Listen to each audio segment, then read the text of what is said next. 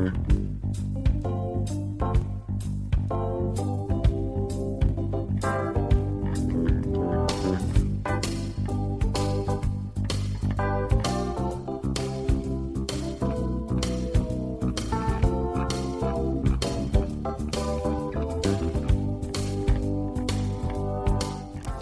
Muy buenas tardes y bienvenidos todos a este cuarto programa de esta tercera temporada. Bienvenidos al programa del mes de diciembre y por tanto al último programa de este año 2023. Gracias por estar ahí un mes más, un día más y esto empieza ya mismo.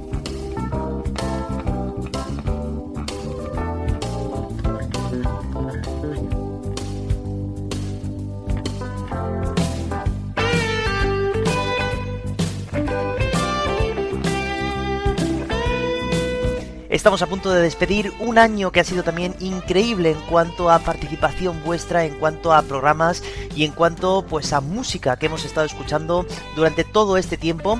Pero bueno, toca decir adiós y decir feliz año nuevo muy pronto a otro año que estoy seguro que va a estar también cargado de anécdotas, de curiosidades, de música y de vosotros, de vuestra participación. Os recuerdo que tenéis que seguir votando por las canciones que os han gustado de los tres programas anteriores y hoy como excepción no vamos a tener concurso. Ahora vais a entender el porqué cuando os diga de qué va a tratar el programa de hoy.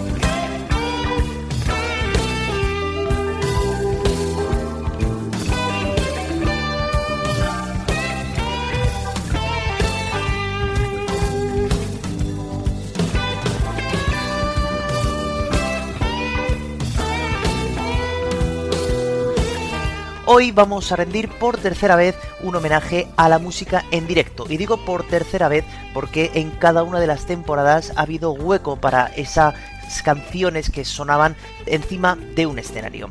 En la primera temporada estábamos rindiendo ese homenaje al Live Aid en ese año 1985, tanto en Londres como en Filadelfia, grandísimas voces de la música donaron sus voces pues para erradicar la pobreza en el mundo. Y la temporada pasada también dedicamos dos programas a hablar de los descansos de la Super Bowl, donde todo en estricto directo, muchísimos artistas, pues como Bruce Springsteen, como Lady Gaga, como Madonna, pues estaban brindando también sus voces, amenizando ese descanso que duraba entre eh, parte y parte de la Super Bowl. Bueno, pues hoy vamos a volver al estadio de Wembley, mitiquísimo estadio de Wembley el antiguo de la ciudad de Londres, porque vamos a rendir un homenaje pues al que es mi gran ídolo en la música, que es Freddie Mercury. Nos vamos a transportar hasta el 20 de abril del año 1992, donde tuvo lugar el conocido como el concierto homenaje o tributo a Freddie Mercury. Vamos a contar sus causas, sus consecuencias, las canciones que se tocaron, quiénes las cantaron y por qué ocurrió todo este concierto. También además como novedad vamos a escuchar a gente hablar porque hay que presentar muchas cosas y seguramente pues eh, me vais a escuchar a mí pues haciendo de traductor mientras que esa voz está hablando en inglés para que sea mucho más entendible y que sea mucho más fácil. Así que vamos a poner un poquito de contexto y que empiece la música en directo porque este programa promete de verdad. Así que no te vayas, quédate muy cómodo porque vamos a escuchar muy buena música en directo, muy buenas canciones y esto empieza ya.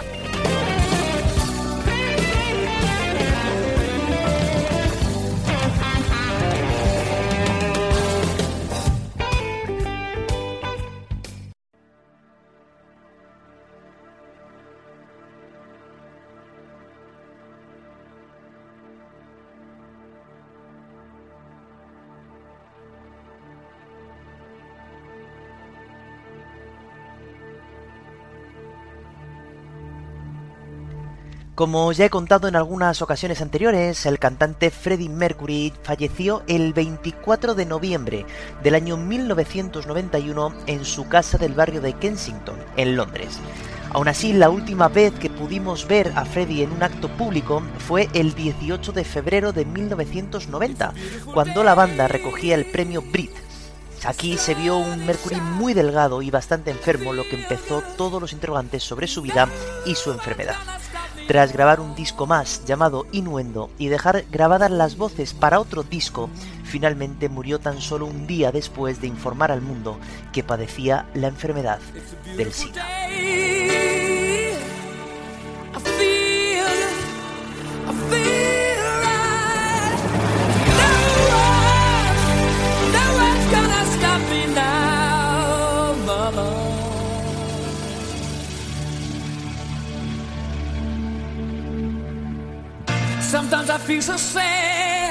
Tras la muerte de Freddy, la banda decidió tomarse un tiempo antes de entrar en el estudio para grabar ese último disco con la voz de Freddy. Todos lo pasaron muy mal, pero el batería, Roger Taylor, quiso sacar adelante los ánimos de los dos componentes restantes y pensó que se podría hacer algo que no se había hecho antes y que no se ha vuelto a repetir de la misma manera llamar a los amigos músicos que tenían y hacer un gran concierto homenajeando a Freddie Mercury. En principio Brian May era un poco reacio para prepararlo todo y hacer las llamadas pertinentes, pero finalmente Roger Taylor dijo que él se ocuparía de todo.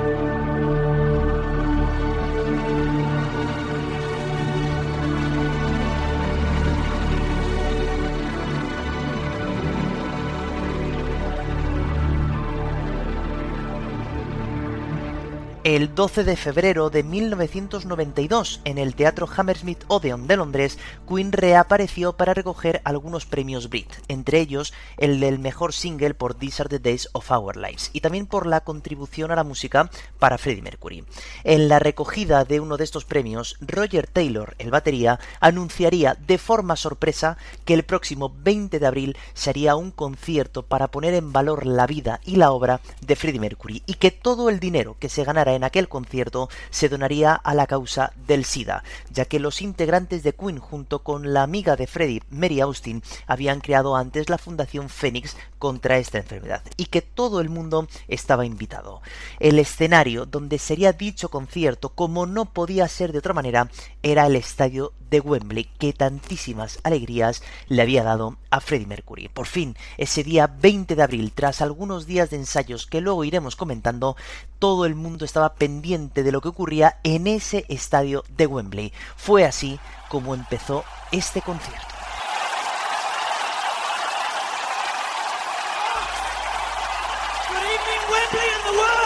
Buenas noches a Wembley y al mundo. Estamos aquí esta noche para celebrar la vida, la obra y los sueños del único Freddie Mercury.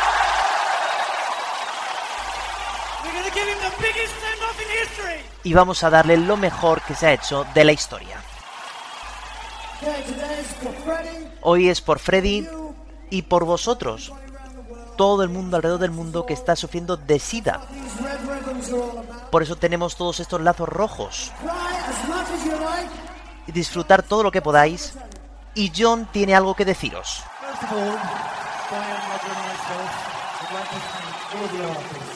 Primero de todo quiero agradecer a todos los artistas que están aquí hoy. Y que han dedicado tiempo y energía para sacar adelante este concierto. Primero de todo el show tiene que continuar.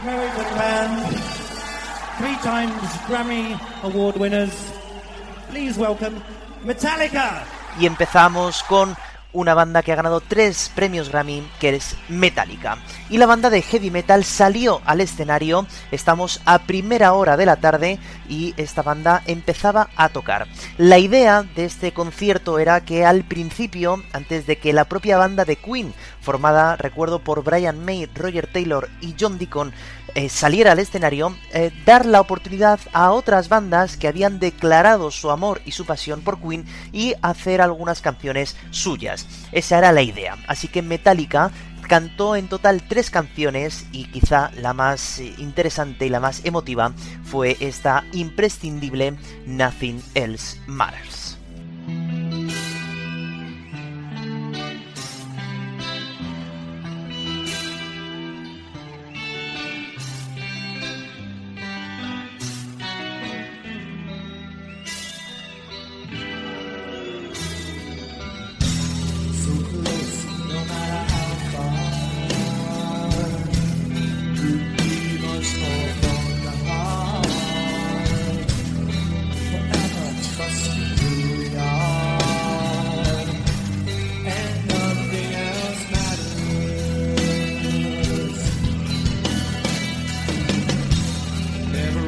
Echando un poquito atrás en el tiempo y donde nos hemos quedado lo que yo estaba poniendo en contexto, tras anunciar ese 12 de febrero del año 92 que iba a haber un concierto el 20 de abril, la gente empezó a comprarse entradas para no perderse ese especial concierto que ya estamos escuchando. Las más de 72.000 entradas se agotaron en tan solo 3 horas. Todo estaba preparado para que ese día 20 de abril del año 1992 pasara la historia de la música como un momento de conexión con el público y donde decenas de artistas se subieron al escenario para mostrar su mejor versión.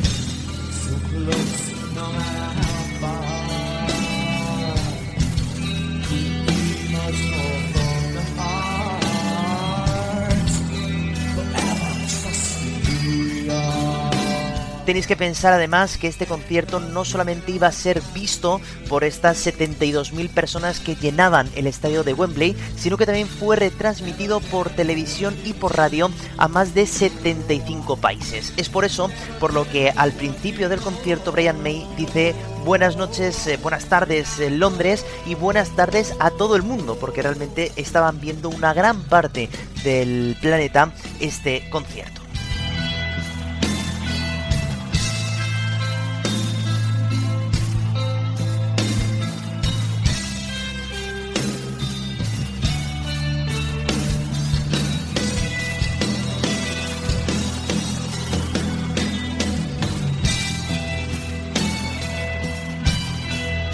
En esta primera parte del concierto me he permitido el lujo de cortar un poquito las canciones porque lo realmente importante es escuchar la música de los tres miembros de la banda de Queen con otros artistas que irán saliendo al escenario. Aquí dejamos a Metallica con su Nothing Else Matters y vamos a escuchar a Brian May a ver a quién nos presenta.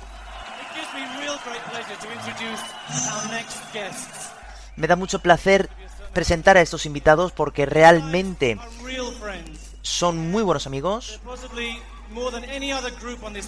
Posiblemente más que ningún otro grupo de todo el planeta. Porque ellos entienden muy bien lo que hemos pasado y lo que era Freddy para todos nosotros. Así que un fuerte aplauso para eh, mis grandes compañeros Nuno y Gary. Extreme la banda de heavy metal también extreme salió al escenario y nos regaló un popurrí de Queen empezando con este Mustafa.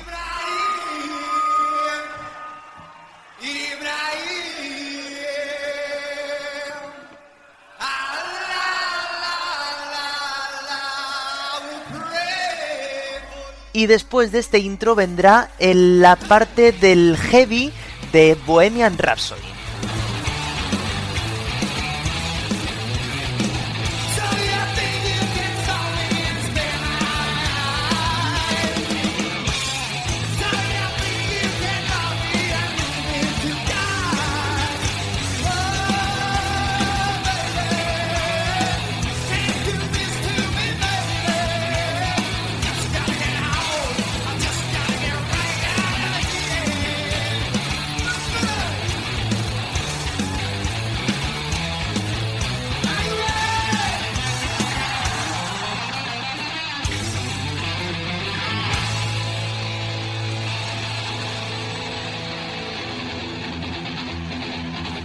Después se enlazaron con la que es la primera canción que apareció en el primer disco de Queen en el año 1973, este Keep Yourself Alive.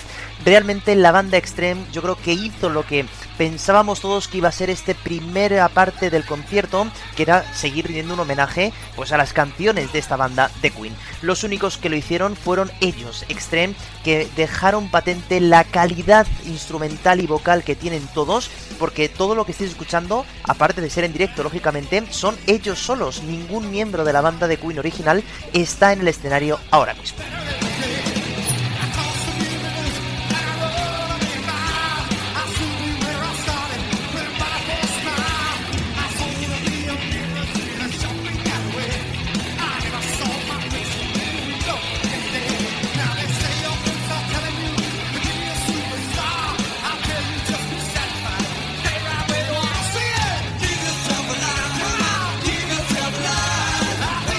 De hecho, aquí se entendió perfectamente cuál iba a ser la idea del concierto, ¿no? Una banda que era amiga de Queen que estaba ah, haciendo su homenaje, en este caso pues a Freddie Mercury porque había fallecido unos meses atrás. Lo que no se entendió muy bien fue que la banda de antes que Metallica saliera a abrir el concierto realmente, puesto que no se conocían lazos entre ellos. Pero bueno, ellos dijeron que eran muy fan de Queen y por tanto por eso les abrieron eh, el escenario para que empezaran ellos.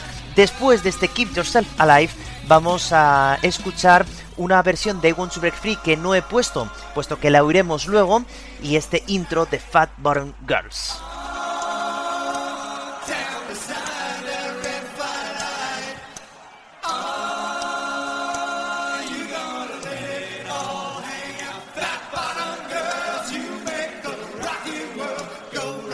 Y ahora enlazado con Bicycle Race.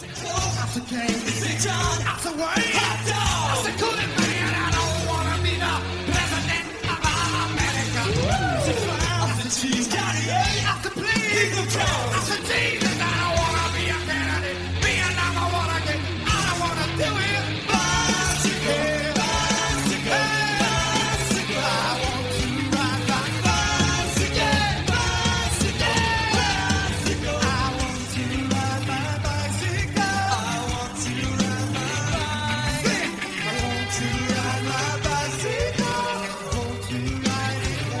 Una canción que hacía mucho que no se escuchaba en directo por parte de Queen y que luego también enlazaron con este clásico de Queen que es Another One Bites the Dust, que tan solo unos años atrás había sonado con muchísima potencia a la voz de Freddie en ese mismo estadio de Wembley también con todo el mundo vibrando de la emoción de volver a escuchar las canciones de su banda, de nuestra banda favorita. Como os dais cuenta, Extreme hace un popurrí magnífico, muy cuidado y cogiendo canciones que quizá no es que no sean muy conocidas, pero que eran muy difícil de tocar en directo y ellos se atrevieron. La verdad que esta banda demostró, eh, no solamente el amor que tenían por Queen, sino lo bien que saben tocar en directo y lo bien que suena todo.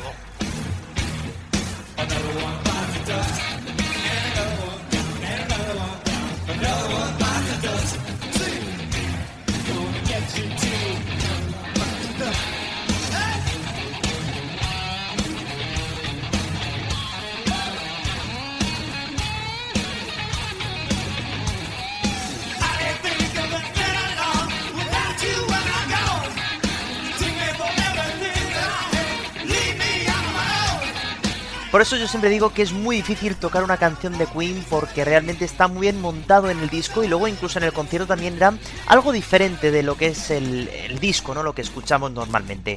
Pero eh, atreverse aquí pues demuestra una gran valentía y yo creo que todo el público se lo agradeció porque iban enlazando canciones que no tenían que ver unas con las otras. De este Another One Bites the Dance pasamos al solo de We Will Rock You. Fijaros qué maravilla.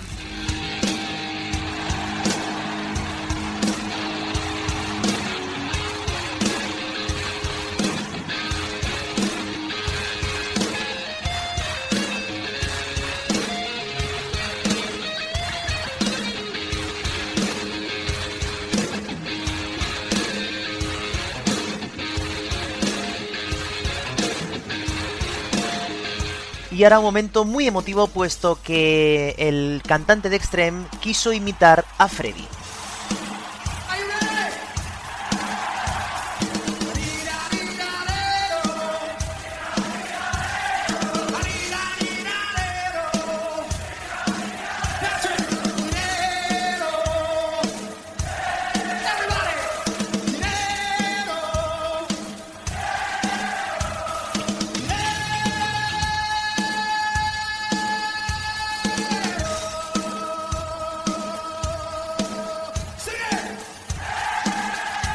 Algo que Freddy hacía en todos los conciertos y aquí le honra que haya sacado también su vena artística y su vena de público para recordarnos lo que era ese mito y ese mítico Freddie Mercury encima de un escenario. Después vendría un Radio Gaga que luego también escucharemos y este final de Bohemian Rhapsody de Anyway de Windblows. Bueno, me parece que abrir así, eh, continuar así el concierto, pues eh, estaba poniendo todos los humos, ¿no? A flor de piel, todos los ánimos, eh, la gente estaba ya dispuesta a ver qué más sorpresas aguardaba este gran concierto, porque realmente empezaban muy bien. Vamos entonces a ver ahora quiénes son los siguientes que van a entrar a este escenario y van a mostrarnos su interpretación.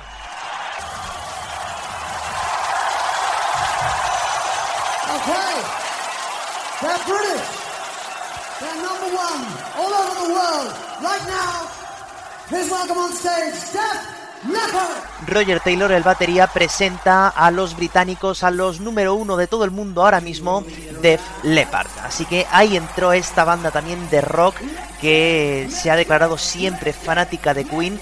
Incluso, bueno, años después han seguido colaborando juntos esta banda y Queen y bueno, pues ellos eh, dijeron que fue un orgullo poder estar encima del escenario interpretando canciones suyas, como este mítico Let's Get Rock. Y aquí también hubo una pequeña sorpresa, puesto que ya salió Brian May a tocar una canción de Queen Now I'm Here a la voz del vocalista de Def Leppard. Algo muy curioso que tuvo lugar en este periodo fue que el vocalista salió, eh, que se llama Joe Elliott, cantó las tres canciones con un chicle en la boca, seguramente para poder calmar los nervios que tenía.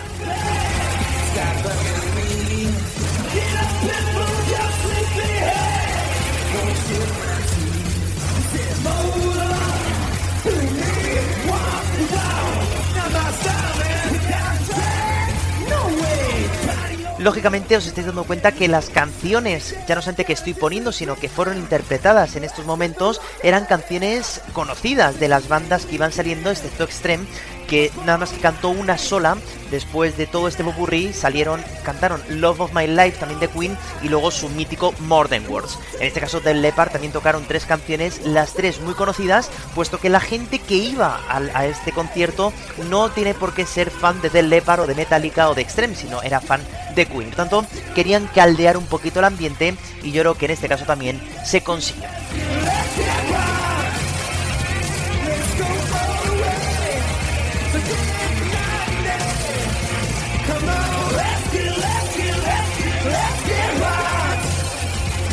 Entre grupo y grupo que iba saliendo también hubo alguna otra sorpresa porque hubo algunas conexiones desde otros lugares del planeta para poder tener cabida también en el concierto. Apareció una actuación de U2 desde California o el supergrupo Mango Group que dedicó una canción a Freddie Mercury desde Johannesburgo, Sudáfrica. Tras estas conexiones por la pantalla del escenario, saltaron al escenario la última banda que aparecería en este concierto previo, los macarras Guns N' Roses.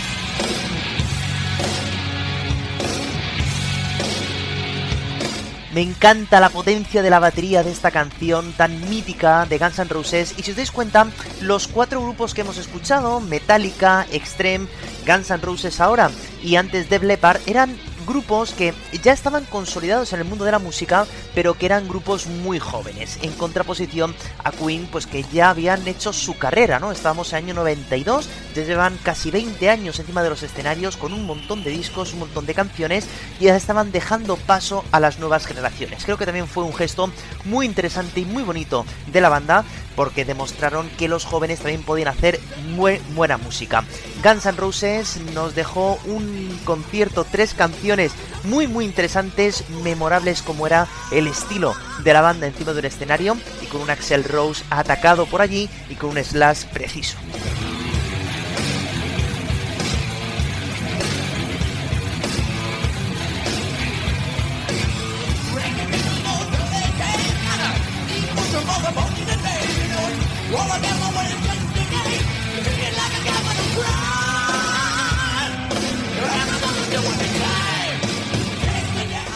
Este conjunto de interpretaciones de estas bandas que hemos comentado, que repito, son un poquito más largas, pero que me he pedido el lujo de cortarlas para poder luego dedicar más tiempo al concierto ya de Queen, luego ya iremos contando, apareció en el escenario una persona con la que yo creo que casi nadie contaba, que era la actriz Elizabeth Taylor, que salió, lógicamente, no para cantar, sino para dedicar unas palabras a todos los que estaban escuchando el concierto. Tranquilos, no voy a cantar.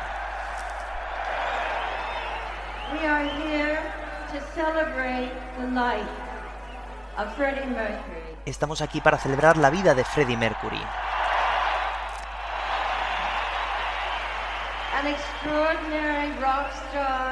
Una extraordinaria estrella de rock.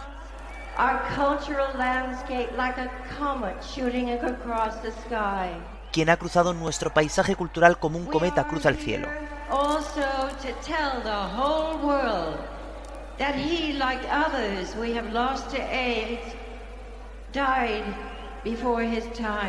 Estamos aquí también para decirle a todo el mundo que él, al igual que otros que perdimos a causa del SIDA, murió antes de que fuera su hora.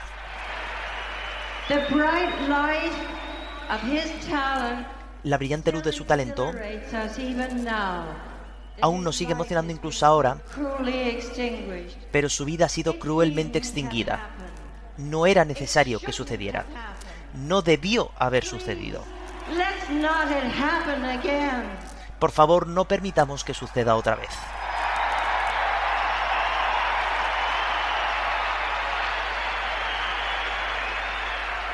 Each day around the world, 5,000 people are infected with HIV, the virus that causes AIDS. Cada día alrededor del mundo 5.000 personas se infectan con VIH, el virus que causa el SIDA. That there are 9,000 actual cases of AIDS among teenage and young adults.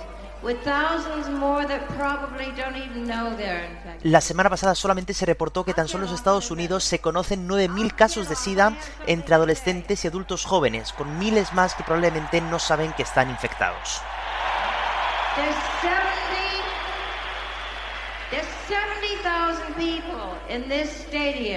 Hay 70.000 personas en este estadio hoy.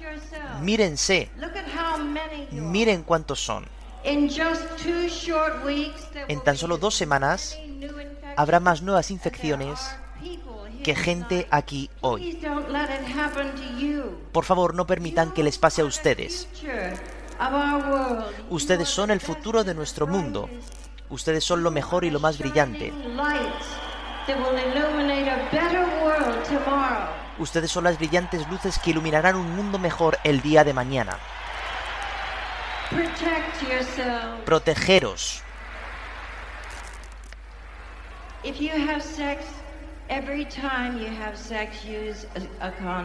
Cada vez que tengan sexo, usen un condón.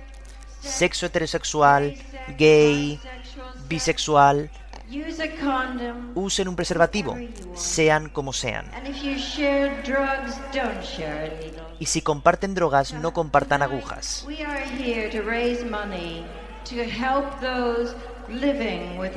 Esta noche estamos aquí para recaudar dinero para ayudar a aquellos que viven con SIDA. Esta noche estamos aquí para enviarles un mensaje de que nos importan.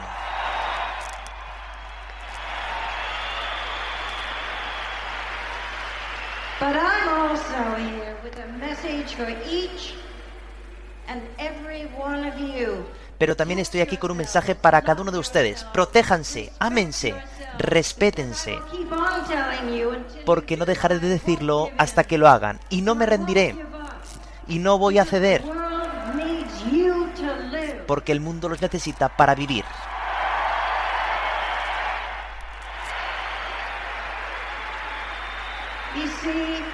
Verán, realmente los amamos realmente nos preocupan.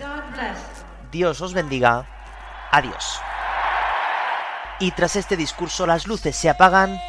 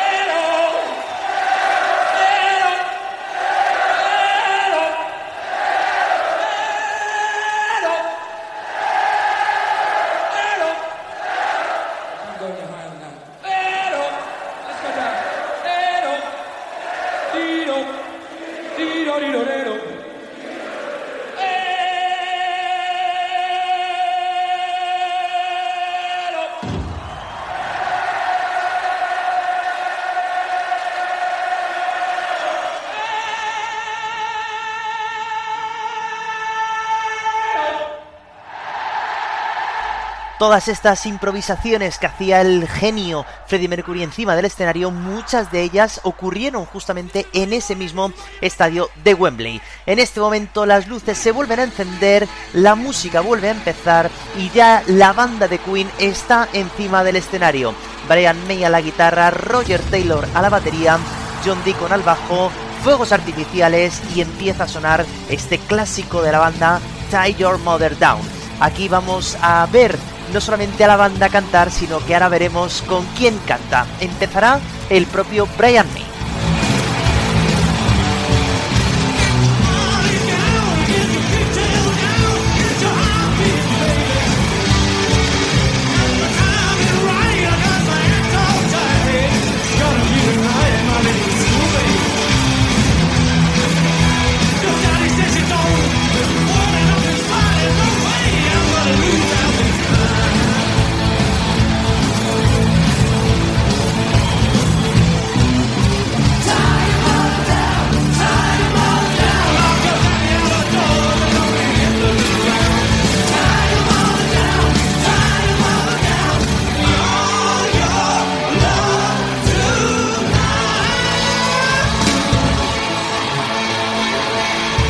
Ahora entrará Joe Elliott, el vocalista de Def Leppard que ya había estado en el escenario antes con su banda. Ahora canta este, este clásico de Queen del año 1976 en ese álbum A Day at the Races, una canción que fue escrita por Brian May y que era un continuo en todos los eh, giras que hacía la banda muchas veces al final del concierto, pero luego ya últimamente al principio. ¿eh? Así que este fue un gran guiño a los conciertos últimos de la banda de Queen.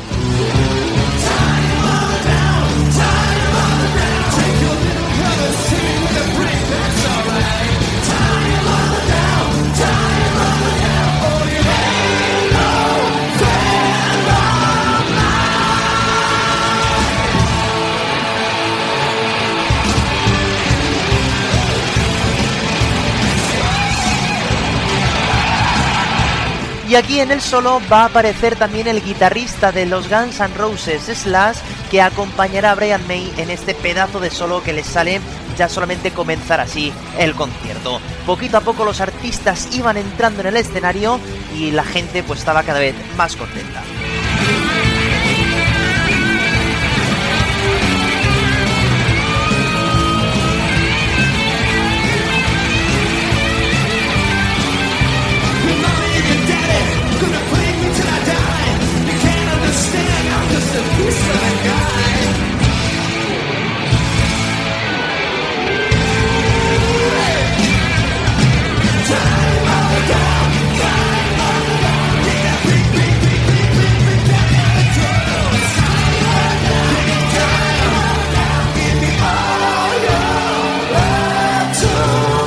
Llama muchísimo la atención escuchar estas canciones al otra voz que no es la de Freddie Mercury porque estábamos acostumbrados todo el mundo a escucharlas a su voz, ¿no? Además estamos escuchando los arreglos propios de la banda, del disco, ¿no? Y los que se fueron usando en las diferentes giras cuando Queen estaba en, eh, bueno, en, perfecta eh, coalición estos cuatro personajes, ¿no? John, Roger, Brian y el propio Freddie. Vaya manera de empezar el concierto con Queen con todas las explosiones que vienen ahora, con esta tensión que siempre generan al final de la canción, y esto no ha hecho nada más que empezar.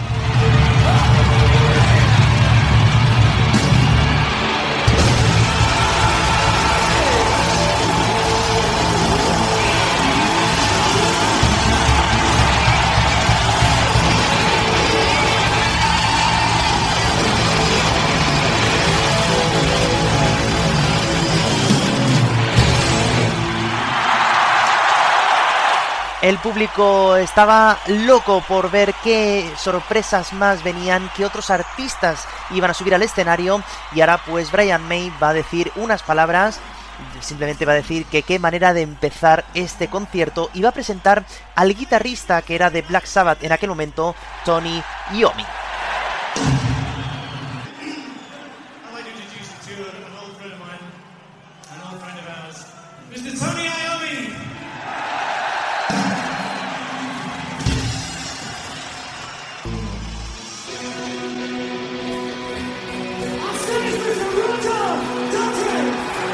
Y con esta intro daban pie a que entrara otro vocalista importantísimo para la historia del rock que acaba de presentar eh, Roger Taylor, que es Roger Daltrey, el que es vocalista de la mítica banda The Who, que va a interpretar una canción que nunca antes se había escuchado en directo, puesto que fue lanzada en el año 1989.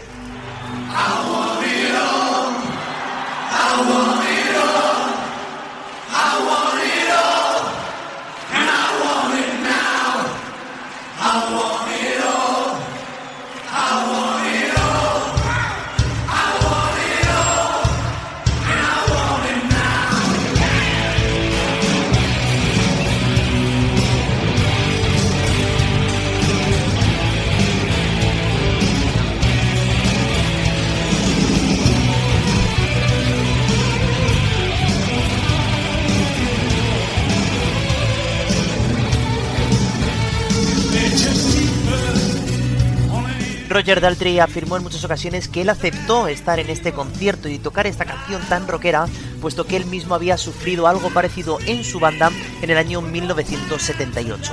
El batería de The Who, Kid Moon, murió con tan solo 32 años, pues bueno, víctima de las pastillas que se había tomado la noche anterior. La banda quedó también desolada, pero hubo que seguir adelante, como también estaba haciendo en ese momento Queen. Y qué mejor que apoyar algo que ya conoces, ¿no? Por eso Roger Daltrey aquí, pues aparte de que su voz es impecable, demostró también mucha afinidad y mucha amistad dentro del mundo de la música.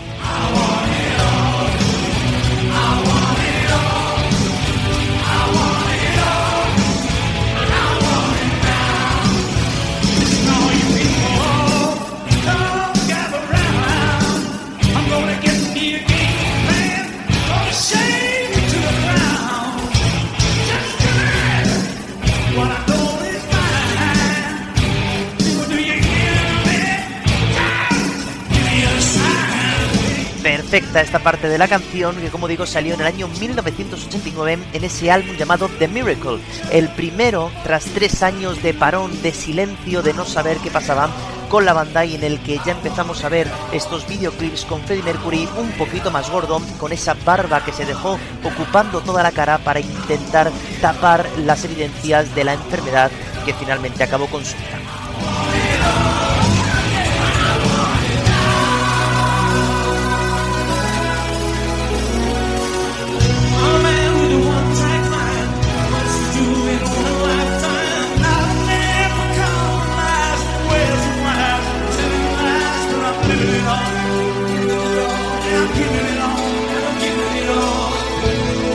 Y ahora viene el momento más importante de la canción, este solo de guitarra del genial Brian May.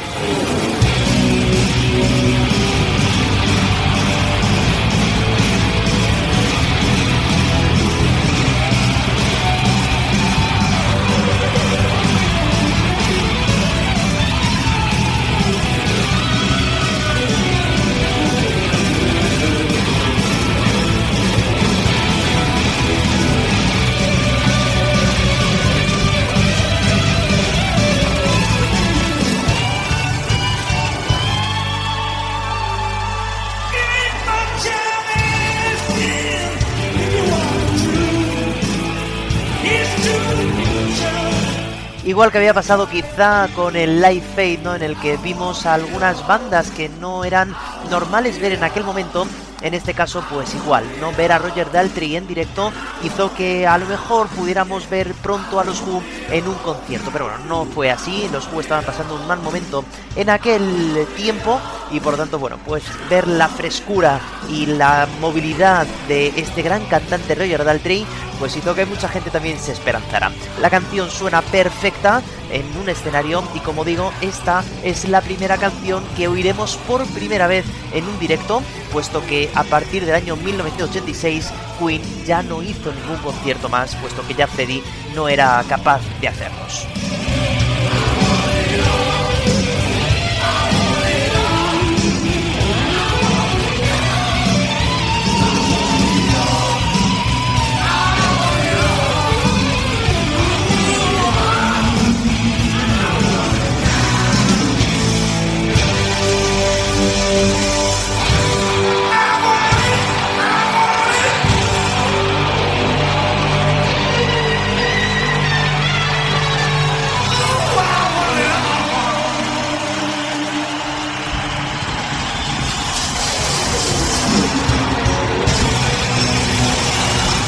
Esa manera brutal que tienen las canciones de Queen de terminar y que era difícil hacerlo puesto que, claro, la canción acaba de manera diferente y ellos supieron cómo dar con el toque para que la gente disfrutara y tensionara al final, como siempre.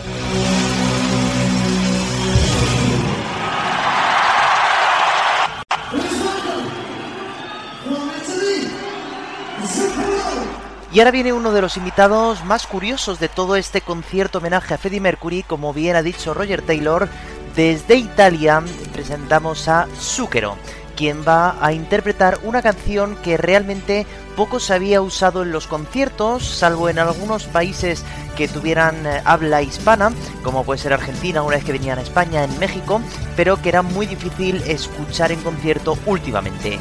Zucchero nos va a interpretar esta canción del año 1982 llamada Las Palabras de Amor.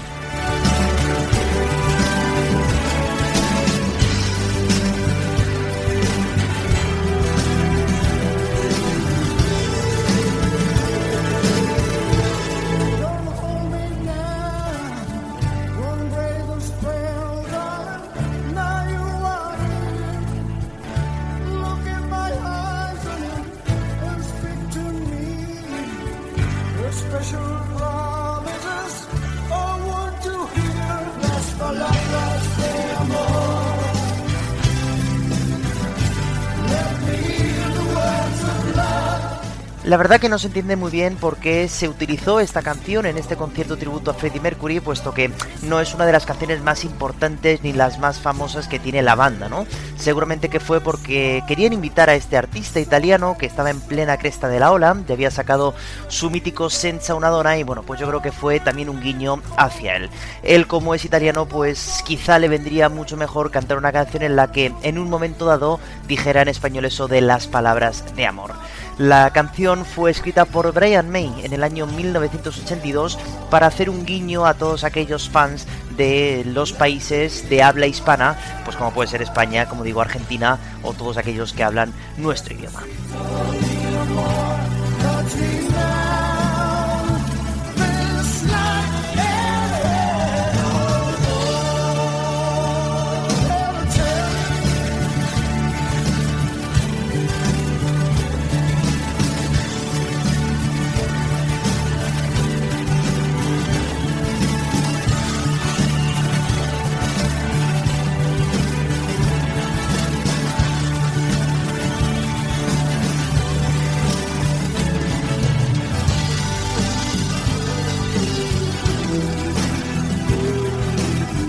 La canción, como veis, es bastante pegadiza, es bastante sencilla para ser lo que era Queen. Es la única balada que aparece en ese disco Hot Space, influenciado por esa música funky, por esa música de, los ritmos eh, negros, digamos, que se escuchaban en aquella época. Y lo más curioso es que aquí Brian May no está tocando su mítica Red Special, su guitarra eléctrica, que siempre usaba en sus conciertos, sino que en este caso está tocando una guitarra de 12 cuerdas. Llama la atención que esta sea la tercera canción cuando normalmente los conciertos de Queen en este momento seguían tocando canciones todavía mucho más rockeras que no una versión en acústico de una de sus canciones. Pero bueno, estamos ante un concierto diferente en el que lo que prima prácticamente no son las canciones elegidas, sino los artistas que están encima del escenario, hacer vibrar al público con canciones que hacía mucho que no se escuchaban encima del escenario y bueno, pues yo creo que fue una gran sorpresa.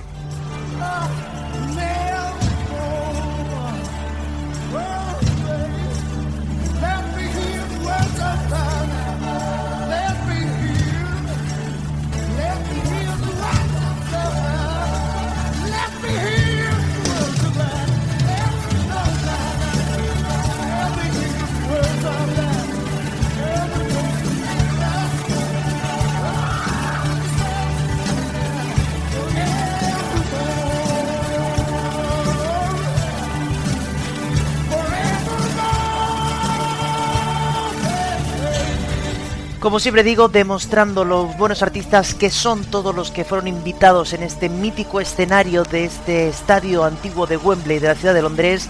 Y tras esta actuación que dejó un poquito la boca así como con la miel en los labios, por así decirlo, pensando que Zucchero podía tocar alguna canción un poquito más rockera de Queen, pues eh, Brian May va a introducir de nuevo a su gran amigo, al vocalista que ya nos había dejado atónitos en este mismo concierto, que era Gary Cherón, que era el vocalista de Extreme, que es el vocalista de Extreme, y nos hace esta versión magnífica de este Hammer to Fall.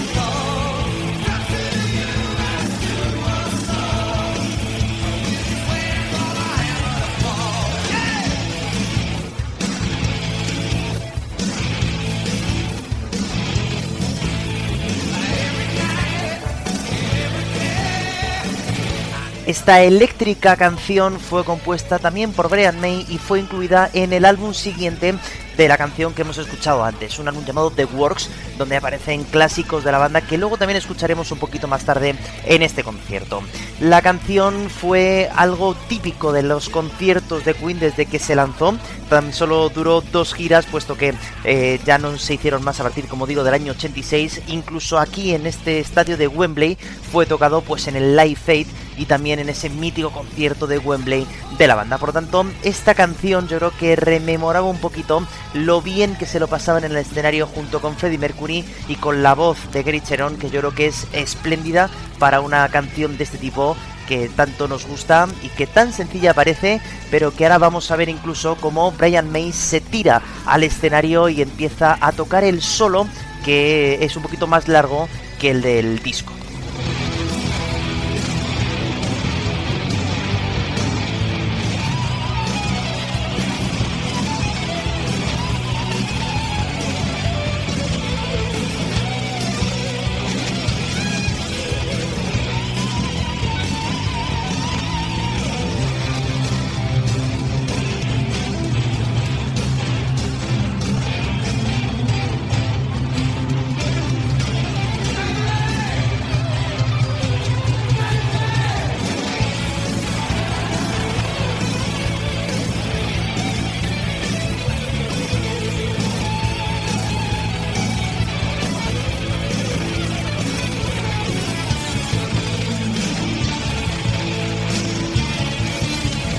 Por cierto, para ayudar en este solo, pues de nuevo volvió a salir al escenario Tommy Yomi, que era el, guitarrista de Black Sabbath y que siempre iba entrando y saliendo dependiendo de si hacía falta echar una mano pues para la parte de atrás, ¿no? De los solos que iba haciendo Brian May. Si os dais cuenta, aunque luego ya lo diré un poquito más tarde, sí que es verdad que me da la sensación de que Brian May estaba muy nervioso y es difícil ver a este hombre nervioso encima del escenario, pero sí que se le veía muy emocionado y bastante nervioso, haciendo que algunos solos básicos de la discografía de Queen, como es este Hammer to Fall que había tocado mil veces encima de un escenario, no le saliera del todo bien. Por lo tanto, bueno, es eh, complicado ver a un ídolo también como es Brian May de esta manera.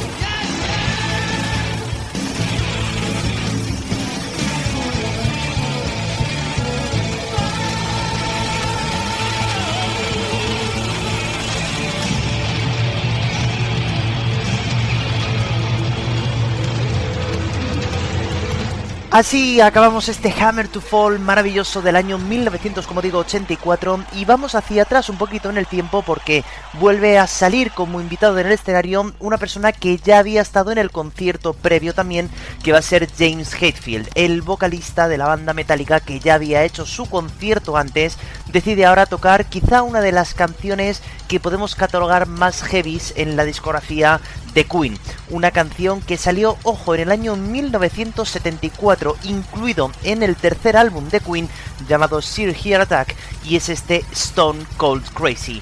Qué mejor que una canción de heavy interpretarla por un cantante de heavy como es el cantante de Metallica.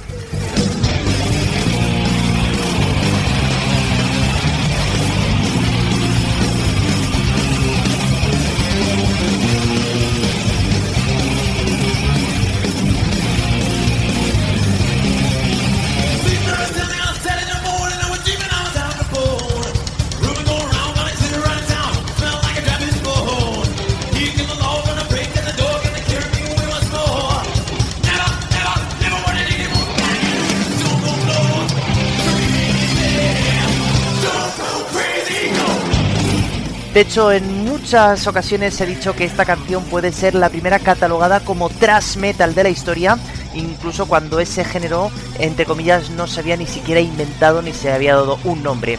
Veis el ritmo frenético de las baterías, la guitarra tan dura que aparece, unos solos atípicos del sonido de Queen, y es que también he de decir que dos años antes de este concierto, en el año 1990, Metallica grabará una, una versión de este Stone Cold Crazy para un disco suyo canción por la cual, por cierto, llegaron a ganar un premio a la mejor interpretación vocal.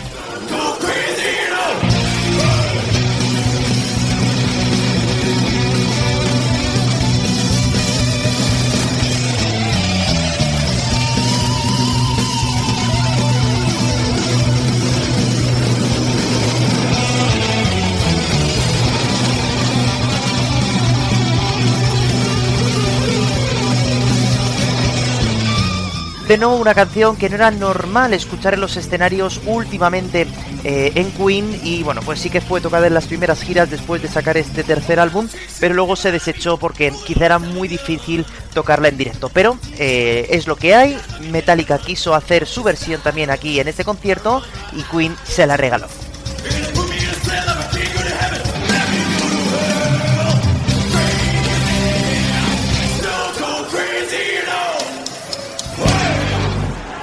Y ahora vamos a llegar a uno de los momentos quizá más polémicos de todo este concierto tributo a Freddie Mercury cuando invitaron al escenario al vocalista de Led Zeppelin, Robert Plant. Fue un eh, intento de tocar una canción que había salido tan solo un año antes eh, que daba nombre a un disco entero que es Inuendo, con esta canción Inuendo. Una vez más aparece una canción que nunca había sido interpretada en directo, puesto que fue lanzada en 1991 y la banda, como digo, ya no hacía conciertos en ese momento. Cuidado porque esta canción no aparece en el DVD del concierto tributo a Freddie Mercury porque el propio Robert Plant dijo que no se incluyera porque él no estaba nada contento por cómo le había salido la voz se nota que no salió muy bien al escenario y vamos a ver a vosotros qué os parece.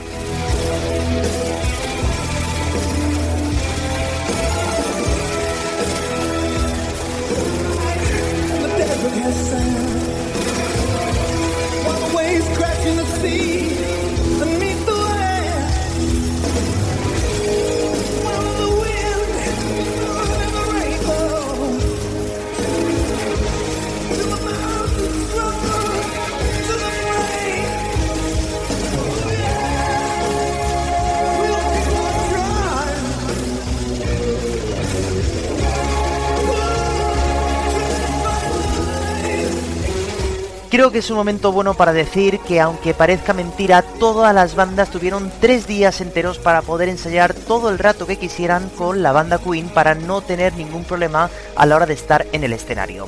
Los ensayos parece que salieron bien, por eso se aceptó de tocar esta canción en directo porque yo creo que iba a ser también un guiño a los fans, tocar canciones que habían salido tan solo un año atrás entre comillas, para promocionar el último disco de Queen, seguramente que fue también eso, pero sí que es verdad que después de los ensayos pues vinieron dos días eh, más hasta que llegó el concierto y la gente, bueno, pues empezó a hacer cosas pues que a lo mejor no son propias para hacer antes de subir al escenario, pues como es consumir drogas, alcohol y tal. Robert Plant se sabe que pasó por esta, eh, por esta etapa y bueno, pues el resultado deja mucho que desear. Igual que pasó, si os acordáis, cuando hablábamos de Led Zeppelin en el momento en el que se hizo el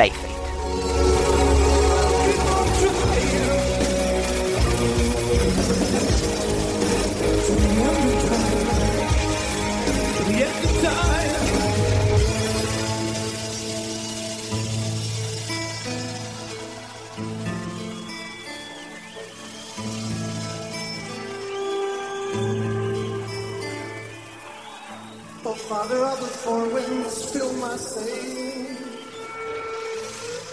Across the sea, yeah. With no provision, but an open face. One strip Aquí de hecho incluso Robert Plant se tomó la licencia de en este momento de la canción, que es el previo a ese solo de guitarra acústica que aparece en el disco, meter partes de la canción de Led Zeppelin llamada Kashmir.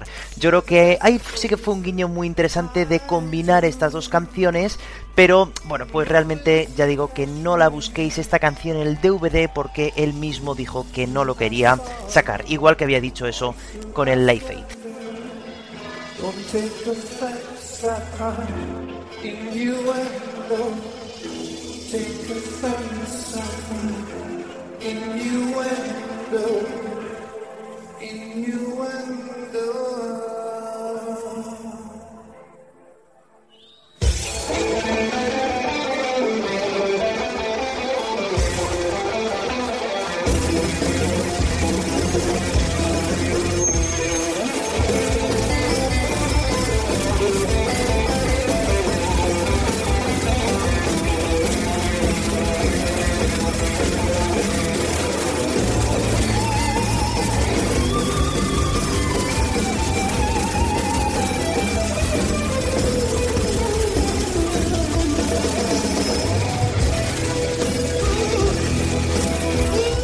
el solo maravilloso que hace Brian May, que es el mismo que hay en el disco, ¿verdad?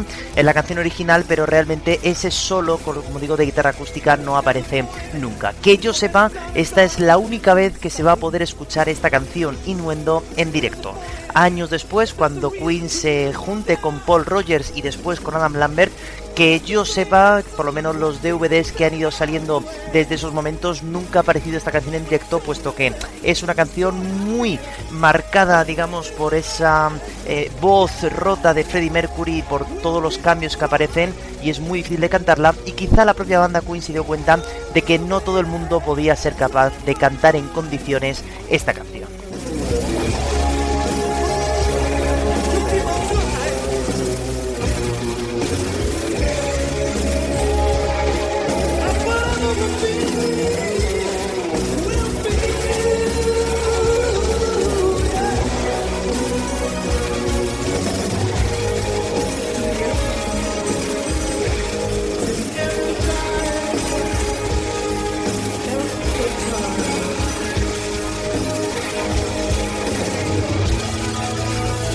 Ahora sí, esta no fue la única canción que tocó Robert Plant encima del escenario, sino que después Brian May cogerá de nuevo su guitarra eh, acústica y interpretarán una de las canciones claves en la discografía de Queen.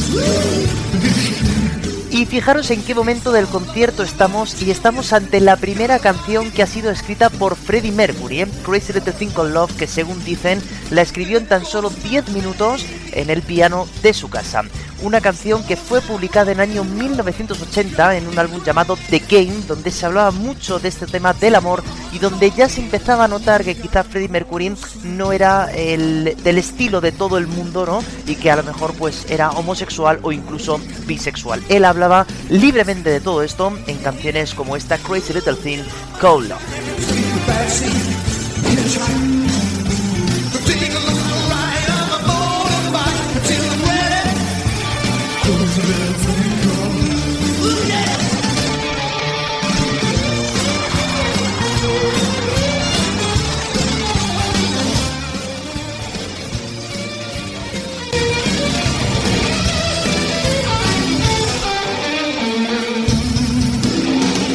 Y nos puede gustar más o menos eh, Robert Plant, nos puede gustar cómo hizo Innuendo, pero sí que es verdad que esta parte fue la mejor que tuvo porque en ese Ready Freddy, que es típico de esta canción, fijaros qué bien lo hizo, qué bonito quedó.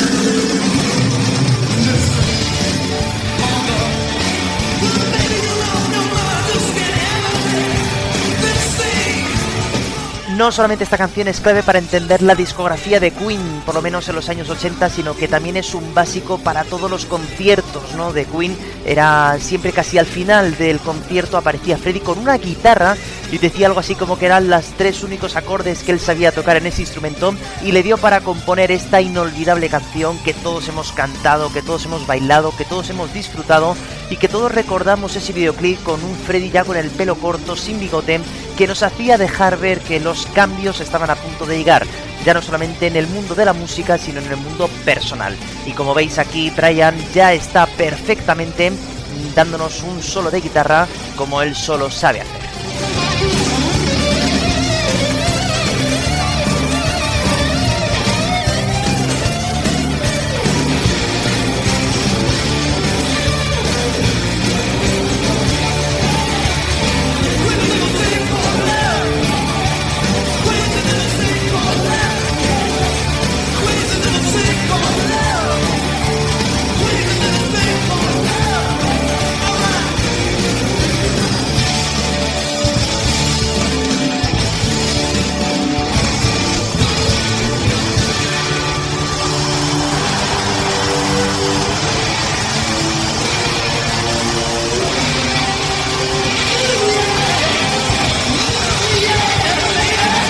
Esto es lo que os decía de cómo tensiona las canciones al final Queen para que toda la gente vibre de emoción y también para recordar ¿no? que esta misma canción fue interpretada en ese mismo escenario en ese 1986 en ese concierto clásico de Queen que tuvo lugar en ese estadio de Wembley.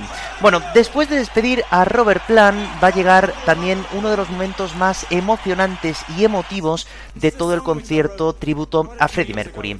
Brian May va a colocarse en el piano, en una especie de piano móvil que había por allí, y va a tocar una canción que no se había escuchado en aquel momento nunca, porque era una canción que él había compuesto y que pensaba que ojalá en algún momento pudiera salir a la luz. Aunque os parezca mentira, claro, estamos en el año 1992 y este Too Much Love Will Kill You nunca se había oído antes.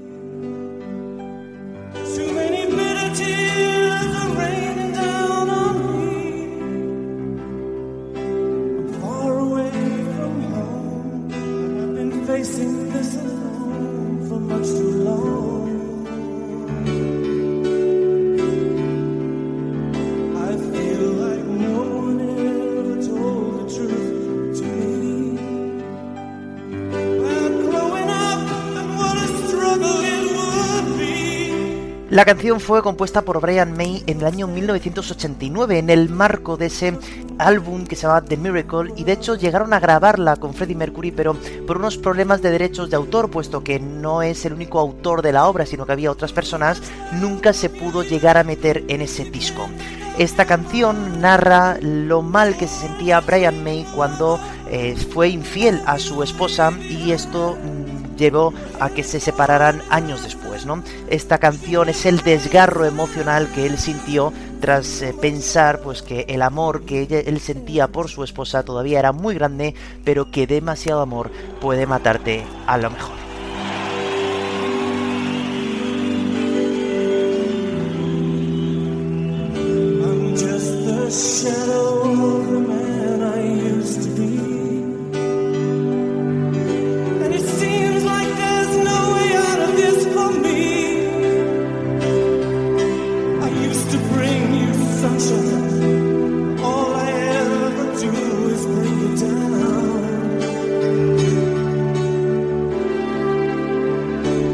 Poquito tiempo después de este concierto, eh, Brian May sacará un álbum en solitario donde incluirá esta canción cantada por él, pero años después, en el año 1995, cuando sale de forma póstuma el último álbum de Queen con Freddie Mercury, llamado Made in Heaven, decidieron incluir la versión con la voz de Freddie Mercury, que es la que todos conocemos, y finalmente pues se pudo cerrar el ciclo, ¿no? Desde aquel año 89 que se grabó hasta el 95 que se lanzó, pero la primera vez que escuchó todo el mundo esta canción tan bonita fue en este concierto.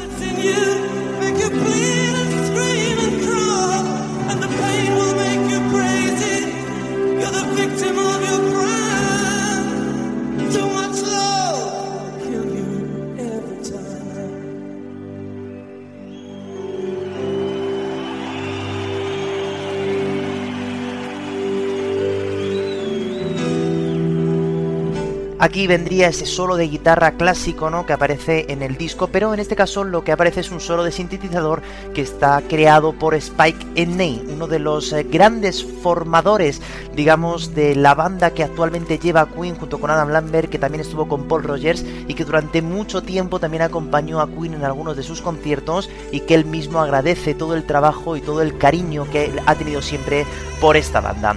Brian May está casi solo en el escenario tocando el piano y demostrando que no solamente es un gran astro de la guitarra, sino que también puede tocar el piano, como también ha aparecido en muchos conciertos de Queen tocando este instrumento.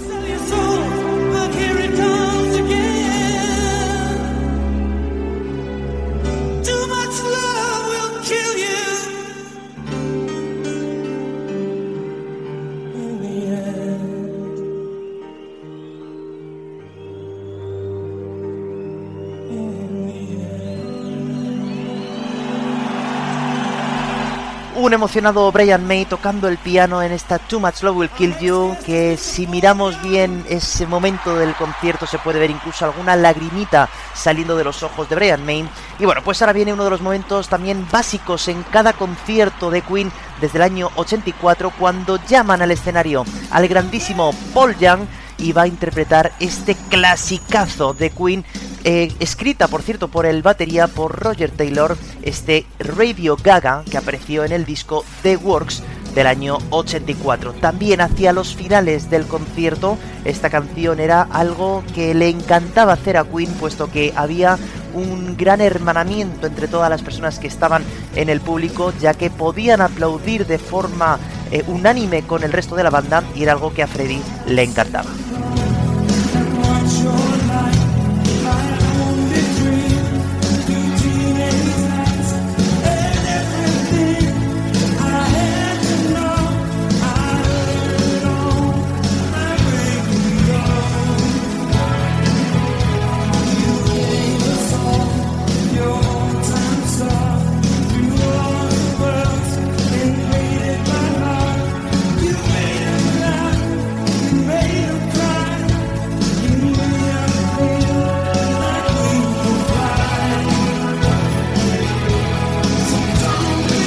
La mítica voz ronca de Paul John hace de esta canción una pasada, yo creo que es una de las mejores versiones que estamos escuchando en este concierto tributo a Freddie Mercury. Y la historia de esta canción es muy curiosa, resulta que una vez se encontraba Roger Taylor con su hijo que tiene ascendencia italiana y estaban escuchando la radio cuando de repente el hijo dijo algo así como radio caca, él le encantó esa frase y se encerró a escribir una canción, una letra de canción que revelara justamente esas palabras de su hijo. Pensó que esto iba a formar parte de un álbum suyo en solitario, pero cuando lo enseñó a la banda, a todos los miembros le encantó, sobre todo a Freddie Mercury, y se pusieron a grabarla de inmediato. Fue uno de los últimos sencillos importantes que llegaron a tener en esa década de los 80 hasta que luego ya llegó el año 89 y bueno, pues es una de las canciones más recordadas y más pasadas, aunque parezca mentira por la radio, aunque realmente muchas veces dicen Radio Caca.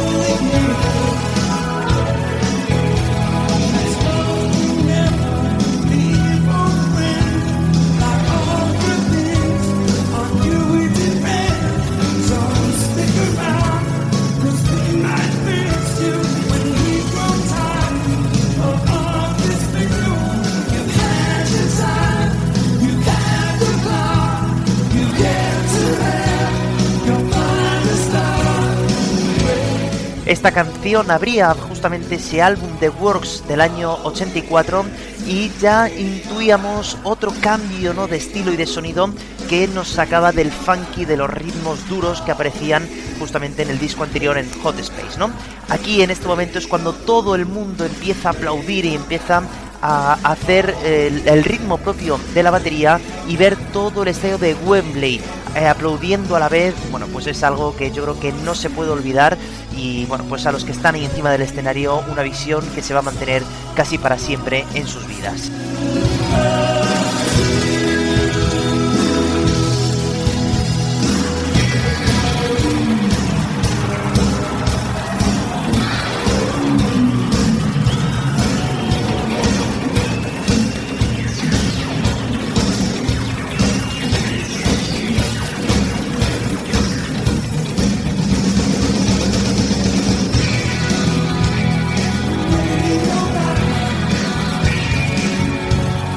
Y ahora quizá viene uno de los solos más interesantes en la discografía de Queen porque Brian May utiliza aquí un tubo de slide para dar a la guitarra este sonido tan interesante en este solo de Radio Gaga que también se escucha en directo.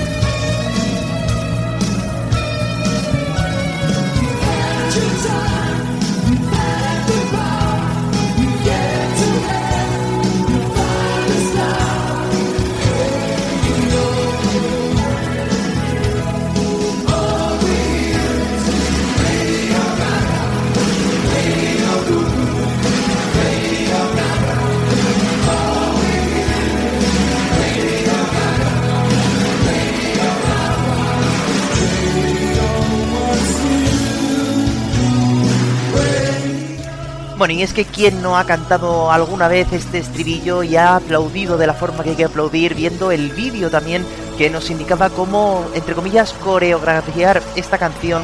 Y da igual que fueras fan o no de Queen, ya lo demostraron también en el Live Aid, todo el mundo aplaudía al son de la batería en ese estadio de Wembley, también en este momento, en el año 1992. Paul Young, que también estuvo en ese escenario en el Live Aid tocando una canción suya, lógicamente, nos demostró lo buen artista que era, lo fan que era de esta banda Queen y nos regaló una versión para la historia de este clásico de Queen Radio, una versión sencilla pero muy correcta. Y ahora nos van a presentar a uno de los hombres que más premios ha ganado en el último año y que ellos casi pues eh, se enorgullecen de tenerlo en ese escenario, Mr. Seal un Seal jovencísimo, con un vestido precioso, con ese pelo recogido, va a decir que qué tal están eh, pasándolo esta noche y que para él es un momento muy especial puesto que va a tocar una canción que es muy especial para él.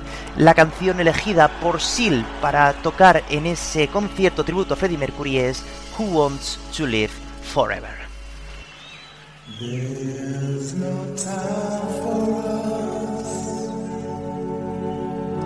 There's no rest for us.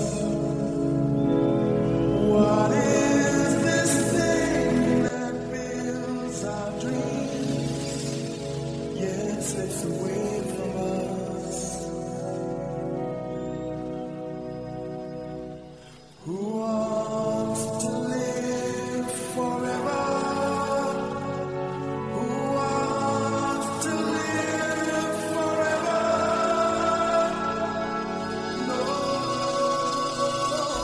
Esta canción pertenece al álbum del año 1986 A Kind of Magic, una canción compuesta por Brian May que en este momento también está tocando los teclados que luego cambiará a la guitarra para hacer su mítico solo y acabar el final de la canción a la guitarra. Una canción que formaba parte de esa musicalización de la película de los inmortales, porque ya sabéis que solo podía quedar uno y claro, los inmortales se preguntaban quién quiere vivir para siempre, título de esta balada preciosa de Queen.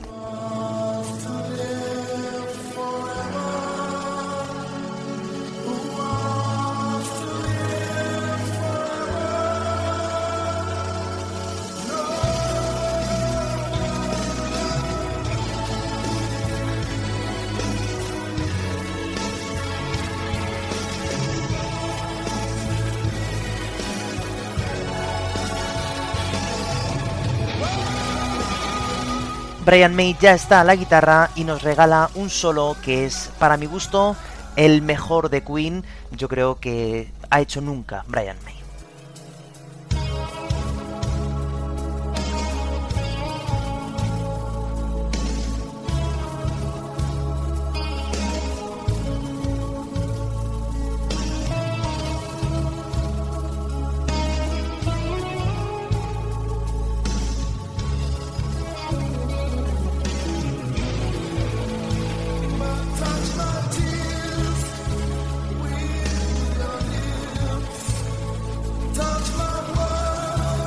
Es una pena que esta canción solo la pudimos escuchar en una gira, puesto que fue lanzada en 1986, la gira Magic Tour que estuvo recorriendo toda Europa por los grandes estadios europeos.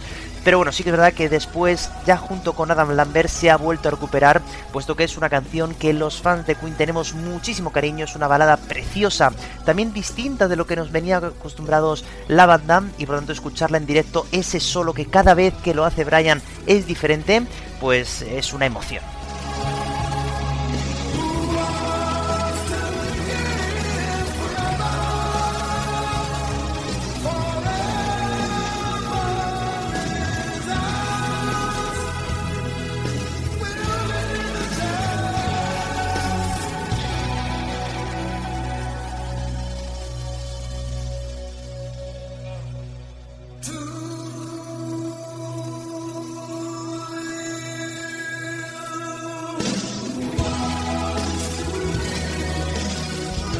Maravilloso cómo cierra esta canción de Who Wants to Live Forever que también perteneció en ese mundo del videoclip, ¿no? Un, videoclip muy sobrio con un Freddy eh, totalmente equipado con una americana preciosa. Bueno, pues se cerraba así esta canción que tanto significó para Seal en su momento. Y vamos a dar paso ahora a una canción que todo el mundo también nos sabemos de memoria y que fue quizá uno de los momentos más divertidos en este concierto tributo a Freddie Mercury. Roger Taylor ya nos está diciendo que eh, todo el mundo de pie eh, y para eh, presentar a Lisa Steinfield que va a salir de una forma que nadie se esperaba a interpretar este I Want to Break Free. Todo el mundo recuerda este videoclip en el que los cuatro integrantes de la banda están vestidos de mujeres. Ahí se ve la ovación porque Lisa ya está saliendo y sale con una aspiradora y con unos rulos en la cabeza para hacer un guiño a ese mítico videoclip que por cierto por su culpa perdieron para siempre al público norteamericano, puesto que canales como la MTV americana nunca pasó este vídeo, puesto que no se entendía en aquel momento. La propia Lisa Steinfield preguntó a los miembros de la banda si era algo que mm, les gustaría que ocurriera y todos dijeron que por supuesto iba a ser un guiño que a Freddy le hubiera encantado.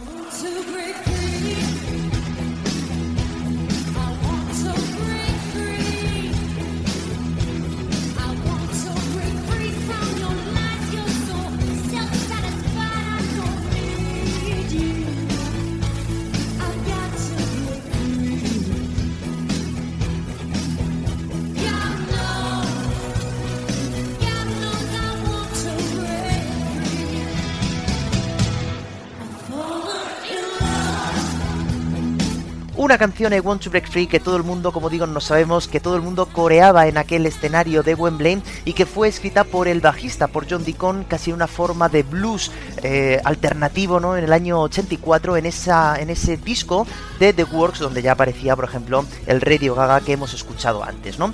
Una canción que hablaba incluso de esa libertad sexual, ¿no? Quiero ser libre y que Freddie Mercury tomó como suya y es una de las canciones que más le gustó hacer, casi más por el videoclip que por ¿no? Todo el mundo estuvo contentísimo en la grabación de aquel mítico videoclip y aquí Lisa Stanfield demuestra la mágica voz que tiene y, la, y lo bien que canta, ¿no? Y que eh, hace sus canciones. Vamos a escuchar ahora de nuevo este solo maravilloso del maestro Main.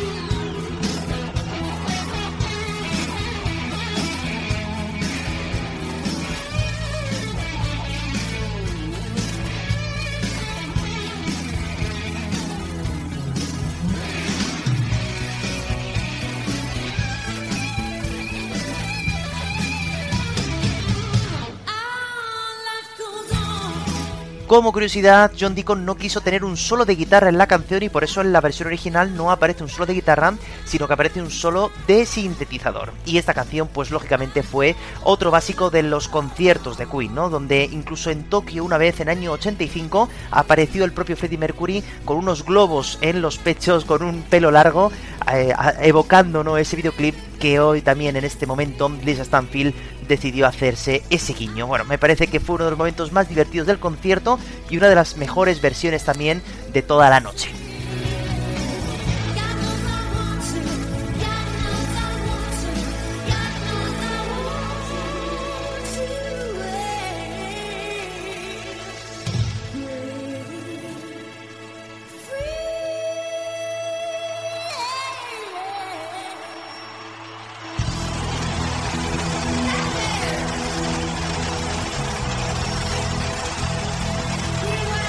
La acogida por parte del público de esta mujer con todos estos guiños al videoclip pues hizo que tuviera esta ovación tan grande y ahora viene quizá uno de los invitados por los que gracias a él empezó prácticamente todo este concierto tributo a Freddie Mercury.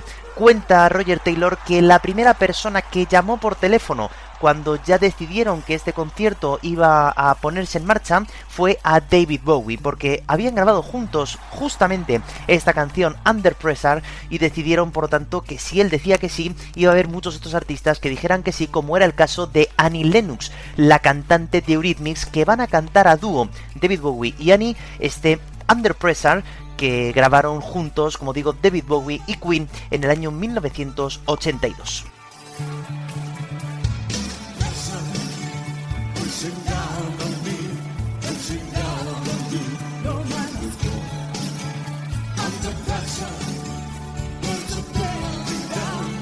It's a family.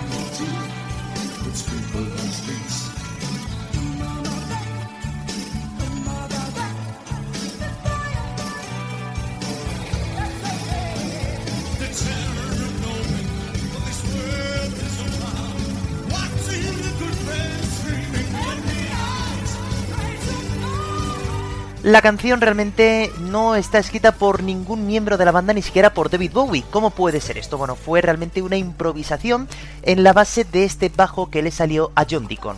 Cuentan además que después de sacar este bajo se fueron a comer pizza todos los integrantes y que a la vuelta John Deacon se le había olvidado por completo cómo era la línea del bajo. Menos mal que alguien se acordó, no sabemos cómo, y la canción volvió a empezar, ¿no? Bueno, la idea de grabar esta canción era que David Bowie estaba en un estudio, Freddie Mercury estaba en el otro, y estaban improvisando las letras que le salieran. Milagrosamente salió que la canción iba hacia el mismo sitio, y bueno, por lo tanto, estas son las genialidades cuando se juntan buenos músicos y músicos de esta calaña.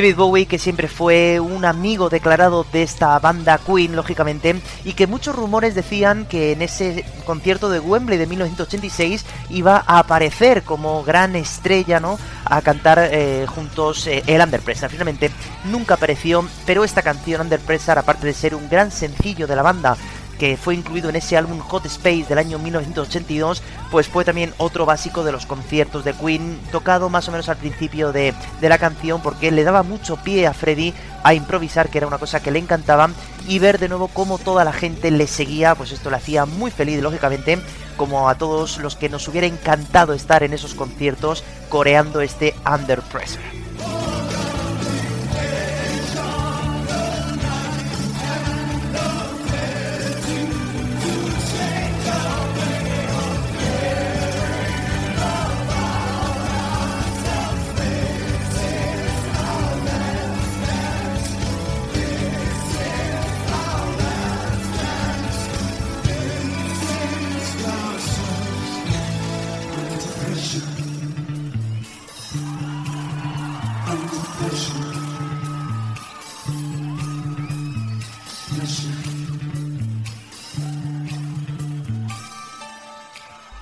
Una versión exquisita de este Under Pressure que como digo fue grabado también por David Bowie y junto con Queen en este 1982, hace 10 años, a 10 años antes de hacer este concierto tributo a Freddie Mercury.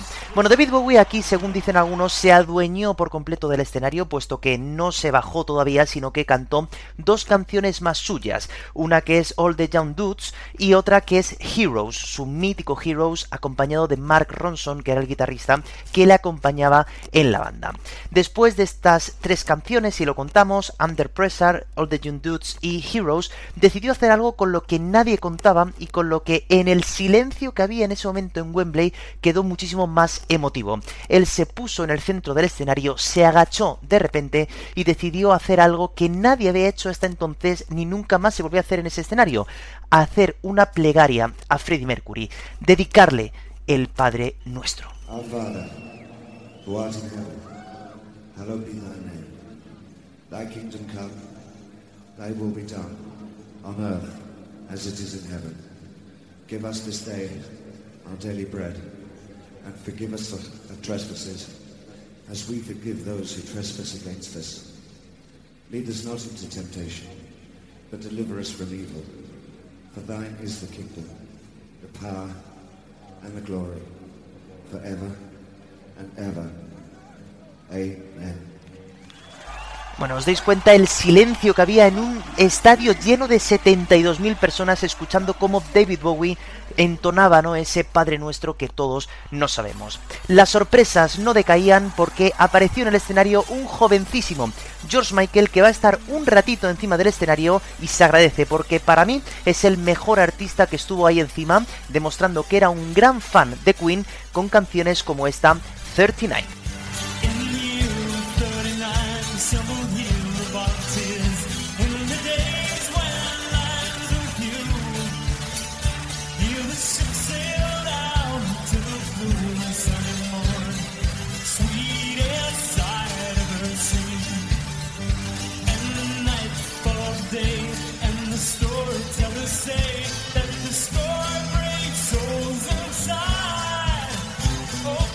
Una canción que ya ha aparecido en este podcast y que pertenece a ese mítico álbum A Night at the Opera del año 1975, una creación de Brian May que habla de esos viajes en el tiempo y que en directo apareció en algunas ocasiones a la voz de Freddie Mercury y que yo creo que a la voz de George Michael también es una mm, maravilla, ¿no? Como lo canta y bueno, pues ahora vamos a verle en otras canciones y vais a ver cómo pudo ser un grandísimo vocalista también de Queen después de la muerte de Mercury.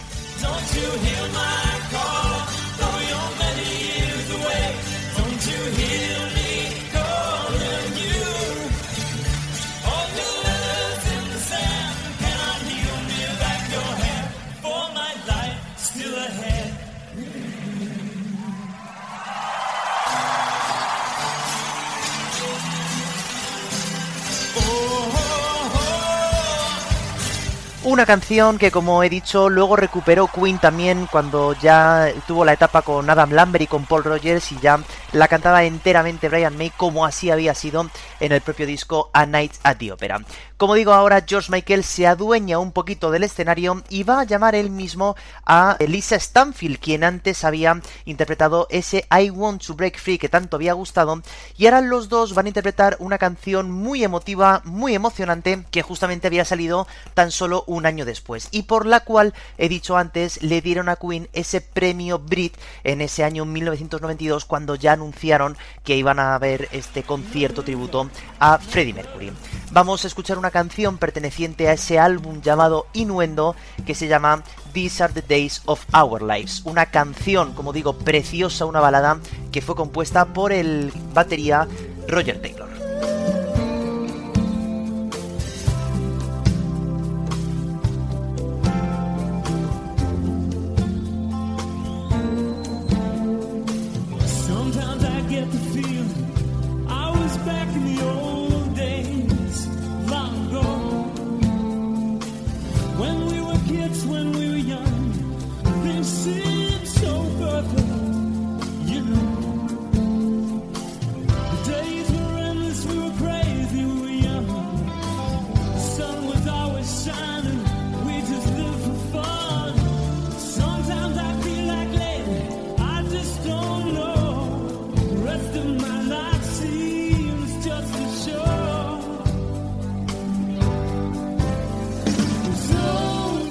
Una canción que fue muy emotiva porque justamente fue esta canción la última que grabará en vídeo Freddie Mercury. Ya se le ve muy mal en ese vídeo, muy delgado, con muchísimo maquillaje. Se tuvo que grabar incluso en blanco y negro para no mostrar todo lo que le estaba ocurriendo ¿no? en el cuerpo.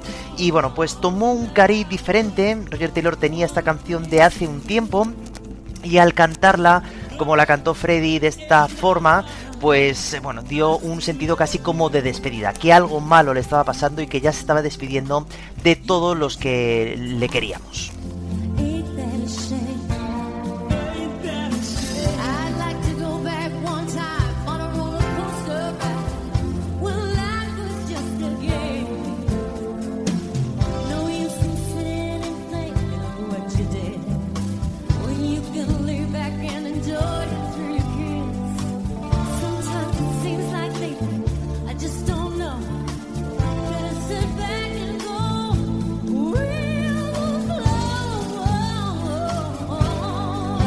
La canción, como digo, nació en el año 1991 en ese álbum Innuendo que fue el último que publicó en vida. Freddie Mercury y yo creo que este dúo eh, logró hacer que todo el mundo se le encogiera el corazón, que bueno, se emocionara como se emocionan los miembros de la banda tocando esta canción que por primera vez se tocaba también en directo y bueno, yo creo que George Michael y Lisa Stanfield hicieron un dúo muy mágico, muy interesante. Y de nuevo, aquí vamos a escuchar este solo. Sé que soy muy pesado con los punteos de guitarra, pero es que este es muy mágico.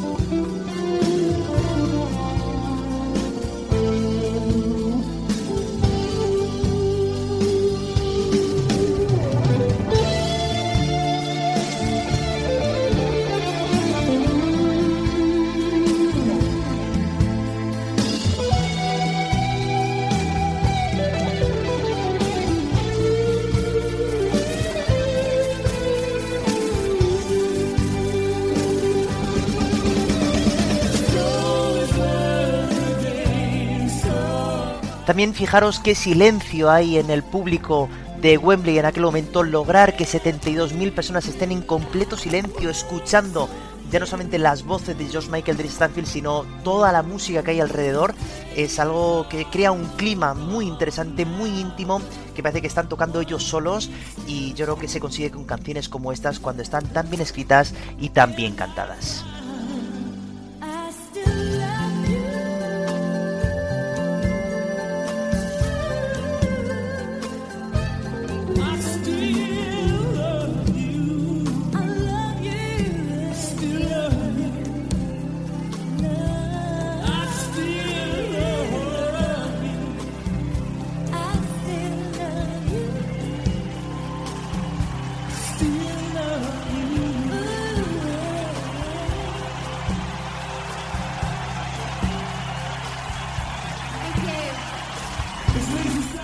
Y después de esta magnífica actuación, George Michael se quedará un poquito más en el escenario y va a llegar ahora sí uno de los momentos más bonitos y más especiales de todo el concierto por lo que va a pasar en esa misma canción. George Michael aquí va a decidir dedicar la siguiente canción diciendo que es una de las más imprescindibles de su vida, que él empezaba tocando esa canción cuando empezaba a tocar música y que para él era muy especial. Él en ese momento se encontraba viéndose con un chico al que quería mucho, pero todo el mundo todavía no había podido saber si realmente George Michael pues era homosexual o no lo era. En las entrevistas siempre era un poquito que no le gustaba decir realmente su condición sexual porque yo creo que tampoco es una cosa que esté a que saber, ¿no? Es decir, cada uno hace lo que quiere en su vida privada. La canción entonces eh, pertenece a un álbum de Queen que es del año 1976, que es A Day at the Races, y es una canción que habíamos dejado de escuchar también en directo desde hace mucho tiempo. Logró recuperarla George Michael y creo que es la mejor canción que vamos a escuchar en todo el concierto. Fijaros en la voz de George Michael y en cuanto empieza a sonar el piano vais a saber de cuál se trata.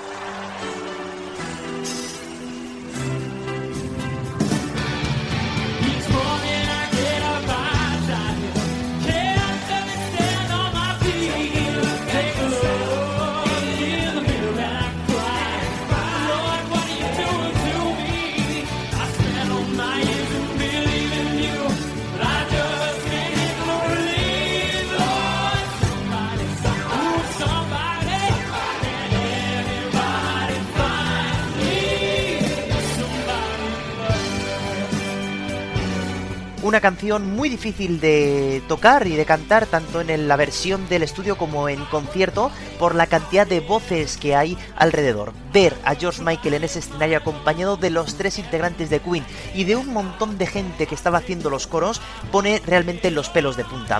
Un George Michael perfectamente vestido, guapísimo como era en ese momento y dándolo todo. Fue la persona que más ensayó con Queen para que quería que las canciones que él tocara fueran realmente impresionantes, que fueran las mejores que se escucharan encima del escenario de Wembley. Y yo creo que lo logró.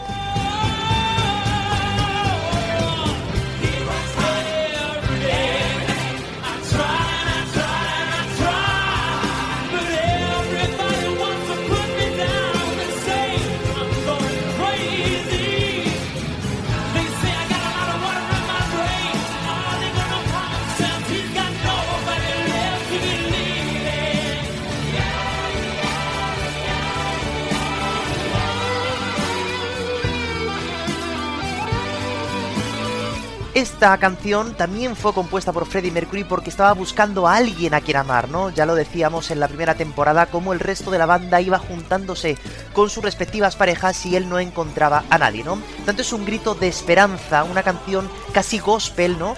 que él quería a alguien también que amara como veía al resto de sus compañeros que eran amados y estaban amando, ¿no?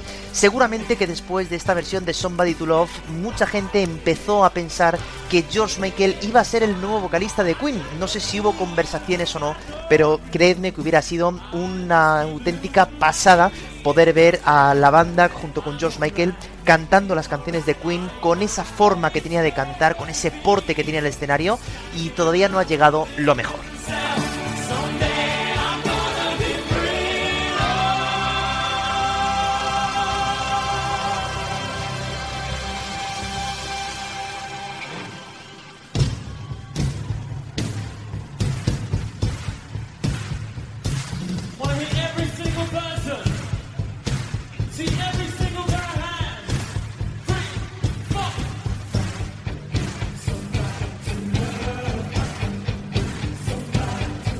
Esta forma que hay también de tensionar con la batería, haciendo que todo el público esté cantando este Somebody to Love.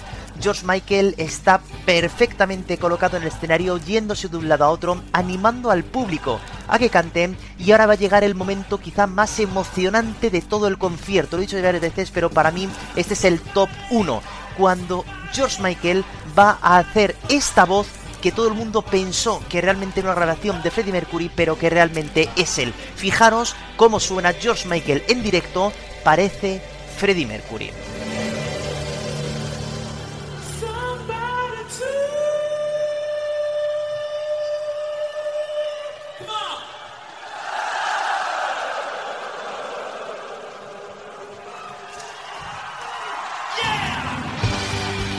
Impresionante cómo hace ese Somebody To que parece que es el propio Freddie Mercury. De, hecho, es verdad que todo el mundo pensó que eso era una grabación de Mercury en la versión original, pero realmente no, fue él. Y la cara de emoción que se le queda a Brian May viendo cómo disfruta George Michael, viendo cómo la gente se queda anonadada tras ese grito que acaba de soltar George Michael es increíble, ¿no? Una canción que dejamos de escuchar en concierto pues a finales de los años 70, puesto que ya os dije que a Freddie Mercury ya no le gustaba el tema de estar tanto en el piano y que es una pena. La última vez que se escuchó fue en el año 82 en ese mítico Life at the Bowl y yo creo que bueno, pues es una canción que es básica, ¿no? Para entender la discografía y la vida de Freddie Mercury.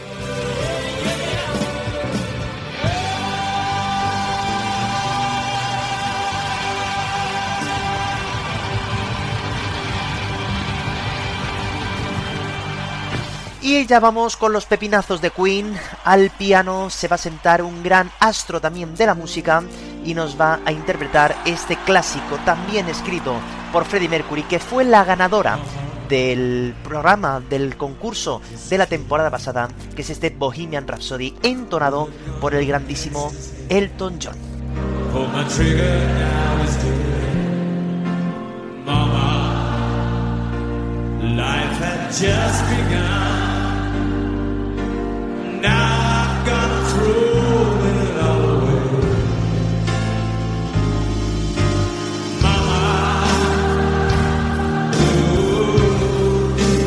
Elton John, por supuesto, no podía faltar a esta invitación de este concierto tributo a Freddie Mercury, ya que les unía una grandísima amistad y fue uno de los pocos artistas famosos que se dejaron ver en el propio funeral de Freddie Mercury, con una cara muy emocionada y llorando la pérdida de su gran amigo y también pues él era muy especial que estuviera aquí puesto que él de todos he sabido también era homosexual y quizá todo el foco se puso en ese momento en él puesto que quizá él también podía haberse contagiado de esa terrible enfermedad.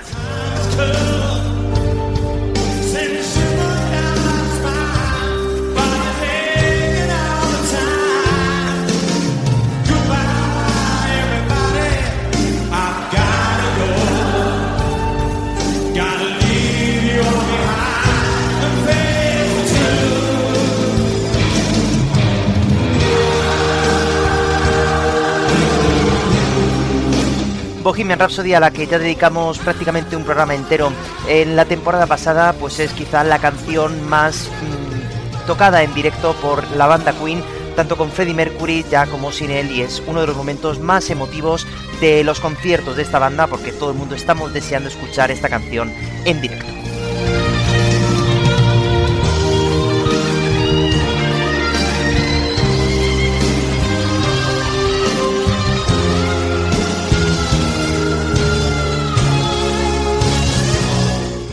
Como era habitual en los conciertos de Queen, esta parte se hacía en playback y por lo tanto no hay nadie en el escenario ahora mismo.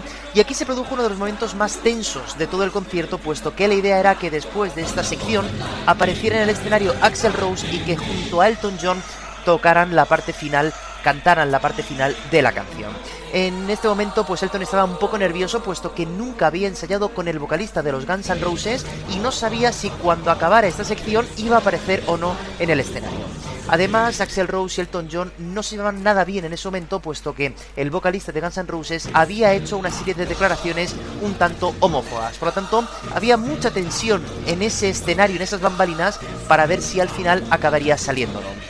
La sorpresa fue máxima cuando al acabar esta sección operística que tanto nos gusta y que tanto tensiona la canción y después de los fuegos artificiales que aparecen, apareció Axel Rose vestido con una falda escocesa y todo salió a pedir de boca. Hubo un dúo por fin entre Axel Rose y Elton John que escuchamos ahora.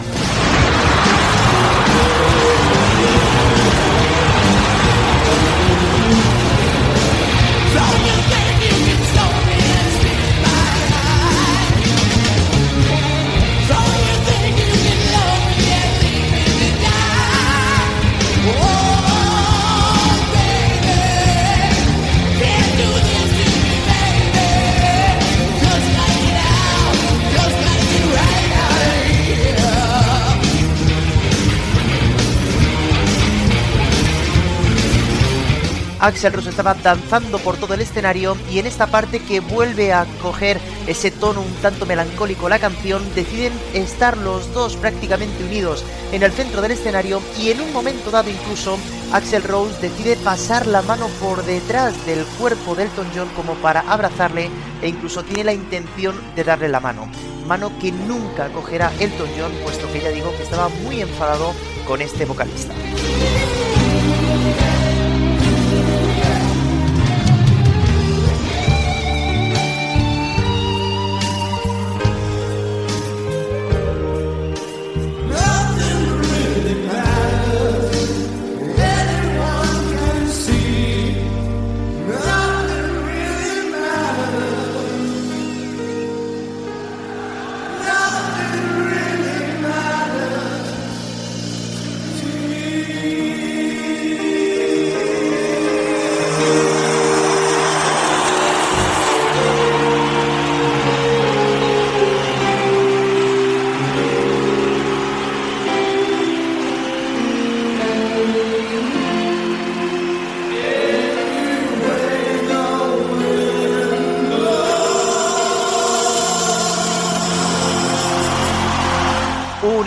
Extraño dúo que se formó en este escenario de Wembley para interpretar la canción más famosa de Queen, la canción más famosa escrita por Freddie Mercury, esta joya que es eh, Bohemian Rhapsody. En este momento Axel Rose desaparece del escenario y dentro de muy poco le volveremos a ver aquí encima y Elton John entonces decide cantar una canción que para él es muy especial porque él conoce a los miembros de la banda, conocía por supuesto a Freddie Mercury y se da cuenta de que la canción que va a interpretar ahora es una de las más especiales que quizás se ha escrito nunca en la discografía de Queen. Una canción que fue escrita expresamente por Brian May para la vida y la obra de Freddie Mercury y diciendo que aunque él dejara de existir, pues el show, el espectáculo, debía continuar. Esta es la canción que viene a continuación.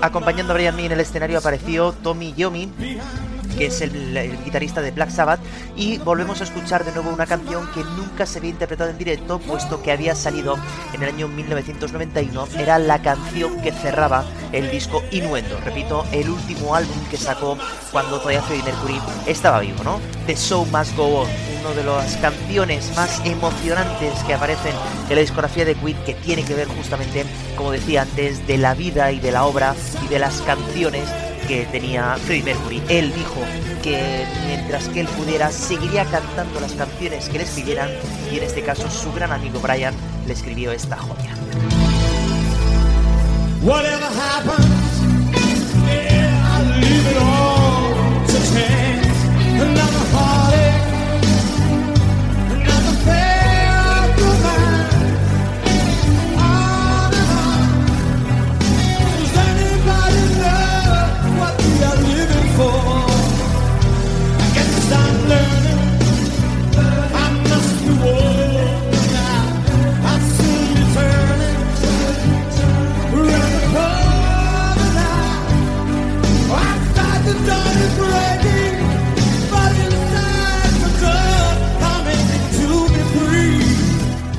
John emocionado, ¿no? Pues cantando esta canción de The Show Must Go On, porque, bueno, es normal cuando artistas que son grandes admiradores de Queen cantan una canción y lo hacen a su estilo, pero en este caso ya no solamente era admiración, sino que era amistad, ya no solamente con Freddy, sino con todos los miembros de la banda, y yo creo que para él pues significó algo estar ahí, dar su granito de arena también para la lucha contra el SIDA para recordar para siempre al que fue su gran amigo y que yo creo que una de las espiritas que nos ha dejado la música es no haber escuchado nunca un dúo entre Elton John y Freddie Mercury que yo creo que hubiera sido algo muy emocionante y muy especial.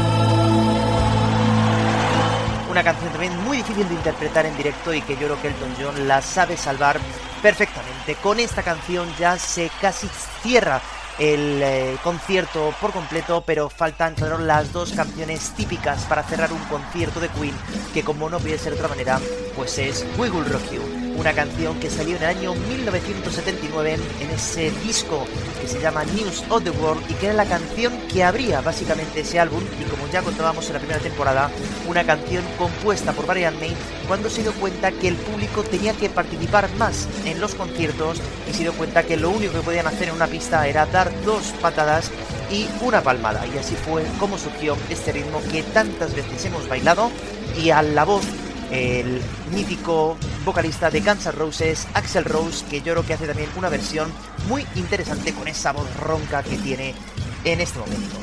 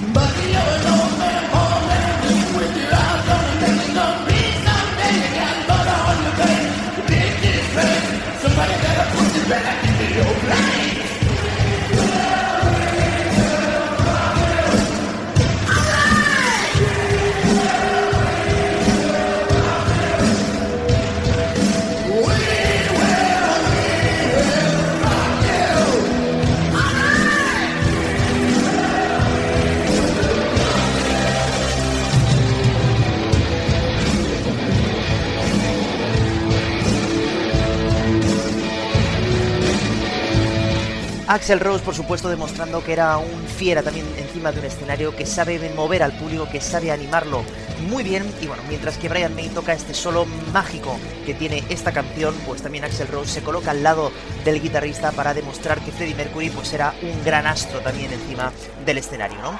Google Rock You, pues desde el momento en que se abrió, desde que salió en aquel año 1979, no ha parado de estar en los conciertos y en algunos momentos incluso llegó a estar hasta en dos ocasiones, ¿eh? tanto al principio de los conciertos como al final y ya finalmente las últimas giras pues ya únicamente se colocaban al final. Y este momento pues también fue muy emotivo porque Brian May está diciendo que ahora viene una gran sorpresa para todos y para ellos mismos, porque va a presentar a una persona que para Freddie Mercury seguramente sería la que más orgulloso estuviera de que esté en ese eh, escenario de Wembley, que no es otra que la mismísima.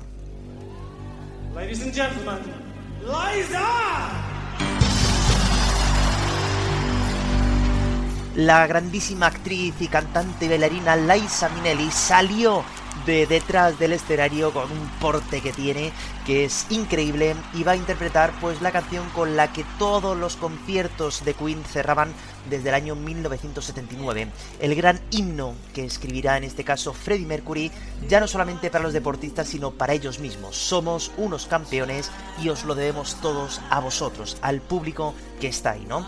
Liza Minnelli hace una versión preciosa de este We Are the Champions que, bueno, pone los pelos de punta.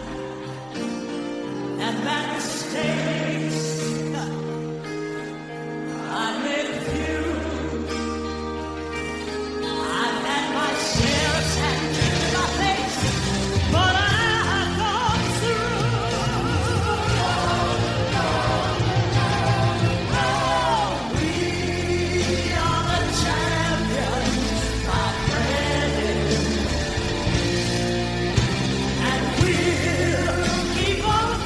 si Google Rock You era la canción que abría ese álbum News of the World del año 1979, justo la siguiente canción ya es este We Are the Champions. Los dos grandes himnos de Queen aparecían uno detrás de otro en ese álbum que tantas alegrías les dio a Queen porque fue ya el punto en el que ya eh, explotaron mundialmente y globalmente y consiguieron llegar a prácticamente todos los continentes. Yo creo que esta canción a la voz de Liza Minnelli es eh, bueno algo muy finito, muy frágil, ¿verdad? Y la banda acompañándole y todo el público emocionado. Lógicamente vamos a escuchar la segunda estrofa porque luego habrá una última sorpresa también encima de este escenario.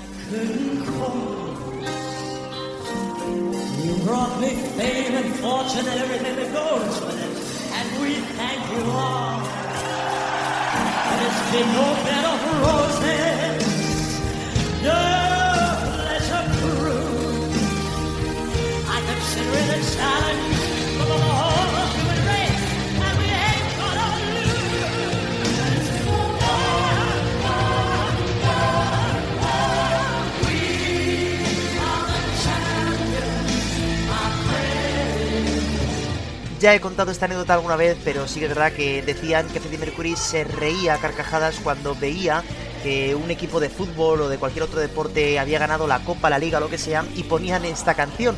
Y realmente él se reía porque realmente la canción no hablaba de esos campeones, sino que hablaban de ellos mismos, ¿no? De haber conseguido mantener su sonido eh, durante algún tiempo y que la gente siguiera comprando sus CDs y que fuera a los conciertos a disfrutar de la música en directo. En este momento, como veis, hay una grandísima ovación en el estadio de Wembley porque todos los artistas, todos y cada uno de los artistas que participaron tanto en el concierto de antes como en este concierto, que al final eran los mismos, salían todos al escenario y se unían junto a la banda y a la propia Liza Minnelli para acabar este espectáculo con este We Are the Champions, ¿no? El gran himno que yo creo que hemos escuchado, ¿no? Tanto Bohemian Rhapsody como The So Much Go On, como Google Rock You, cerrando este recital con esta obra maestra también del Freddie Mercury que es We Are the Champions. Todos los artistas unidos, gracias una vez más a la música, en frente de 72.000 personas, de un montón de gente que está viéndolo tanto por tele y oyéndolo por radio, y esta fraternidad que existe en este mundo.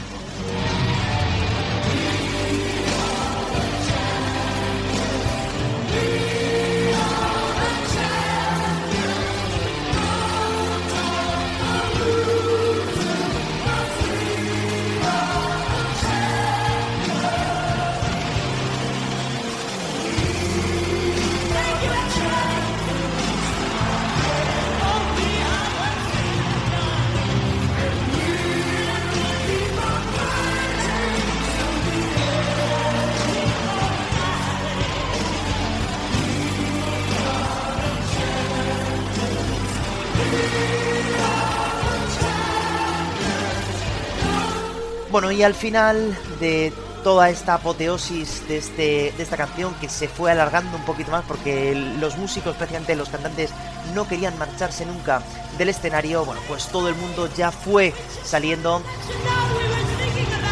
La Liza Minnelli dice que gracias Freddy, solamente hemos hecho esto para que veas que estamos recordándote y que todavía te queremos y que siempre lo vamos a hacer, ¿no? Y tras este final, pues todo el mundo fue saliendo Y Brian May dice en algunos documentales que el vocalista de Dead Leppard, que era gran amigo suyo también, dijo que mirara bien a este escenario y mirara bien a todo el público porque seguramente que nunca más iba a poder volverlo a ver, puesto que se pensaba en aquel momento que lógicamente ya la banda nunca iba a tocar más en directo. Tras esta canción apareció en las pantallas la última imagen que tenemos de Freddie Mercury en un concierto, concretamente en este eh, estadio de Wembley, que es el con esa corona que apareció al final y sonando pues el himno de Inglaterra, como siempre cerraban los conciertos en esta versión que hizo instrumental Brian May para cerrar el álbum A Night at the Opera del año 1975. Bueno, para hablar un poquito de las consecuencias de este concierto, hemos de decir pues que la recaudación, si contamos las entradas y los derechos de retransmisión en más de 75 países, ascendió a 20 millones de libras, con un total estimado de 500 millones de personas que lo vieron o lo escucharon. Por tanto, muchísimo dinero para intentar eh, concienciar eh, de esta enfermedad del SIDA y de alguna manera pues intentar erradicarla pues, de, alguna manera, ¿no? Días después de este concierto, que tuvo lugar, repito, el 20 de abril del año 1992, el bajista de Queen, John Deacon, anunció a sus compañeros que iba a acompañarles en ese proceso de grabación del último álbum, ya que tenían las voces grabadas de Freddie Mercury, pero que ya no tenía ningún sentido seguir haciendo música en directo sin Freddie, puesto que era la luz realmente de la banda. Por supuesto, Brian May y Roger Taylor aceptaron dicha decisión, pero ellos aún así continuaron en el mundo de la música hasta el día de hoy.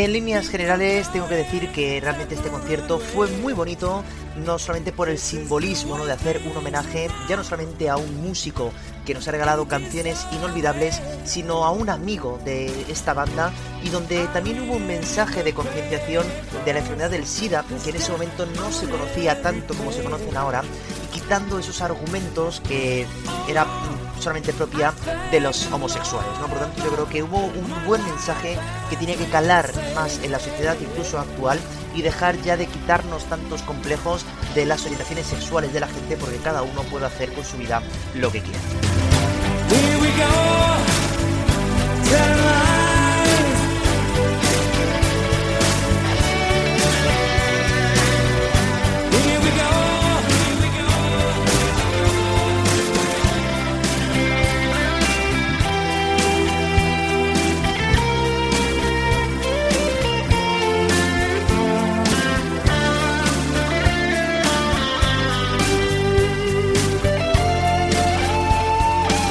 Si nos fijamos en el concierto en vídeo, se puede observar a un John Deacon al bajista muy emocionado y muy triste de estar tocando las canciones de la banda sin el aporte de la voz de Freddie, aunque realmente los artistas que se acompañaron fueron inmejorables, ¿no? Tan solo se le ve sonreír en una ocasión y como he dicho antes, esta fue la primera vez que casi habla delante de tantísima gente, ¿no? Brian May estaba también muy emocionado, sobre todo de ver al público cantar las canciones y siendo consciente que a lo mejor nunca más iba a poder tener esa sensación. Fue un concierto donde Brian estuvo muy poco inspirado, con poca tendencia de improvisación, cosa que es raro en él, incluso haciendo también algunos de los solos más importantes que tampoco le saliera del todo, ¿no? Y quizá Roger Taylor era el que más animado se encontraba y se dejaba emocionar realmente de forma positiva con los diferentes momentos y artistas que iban pasando por encima del escenario. Se nota que realmente fue él el que quiso montar todo este espectáculo y el que más lo disfruta.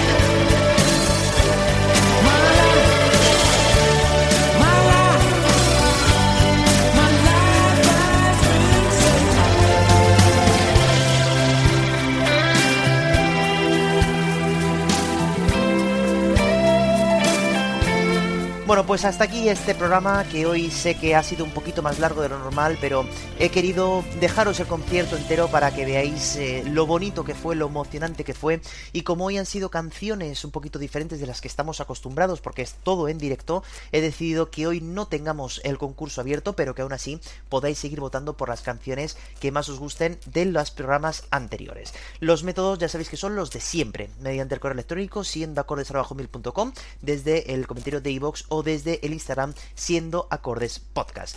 Pero como no podía ser de otra manera, hoy nos encontramos a 14 de diciembre y hoy también nos tenemos que despedir haciendo un homenaje al día en el que nos encontramos hoy.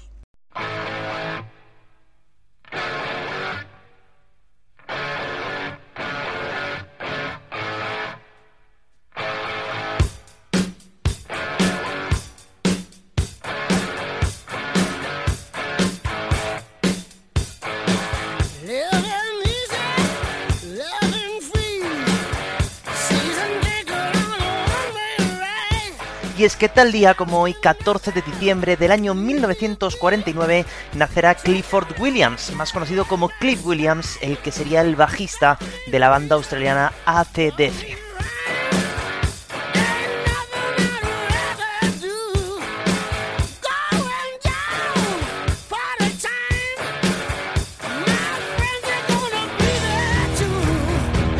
Nacido en Romford, Inglaterra, empezó en el mundo de la música con tan solo 13 años en una banda llamada Home. Una banda con la que no pudo crecer mucho ya que por su corta edad no podía entrar en ningún club para tocar en directo.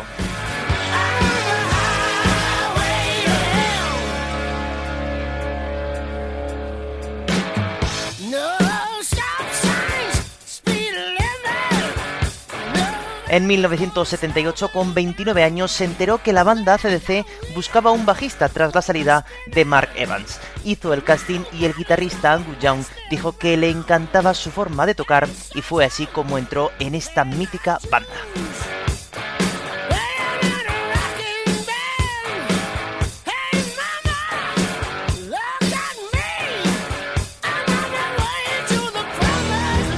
Desde aquel momento se convirtió en el bajista de la banda, pudiendo grabar canciones tan importantes para la música como Hell's Bells, Money Talks, Suit to Thrill o este imprescindible Highway to Hell.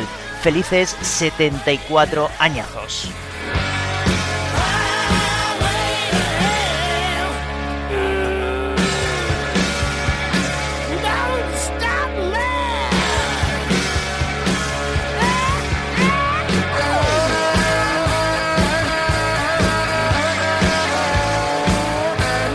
Así entonces nos despedimos en este programa que sé que me he pasado un poquito de tiempo, pero bueno, ya os decía que esta temporada me podía permitir un poquito hacer programas más largos y bueno, pues el tema yo creo que era el que es y bueno, pues me ha apetecido hacer todo el concierto tributo a Freddie Mercury en el día de hoy para que también tengáis eh, esta experiencia para vosotros.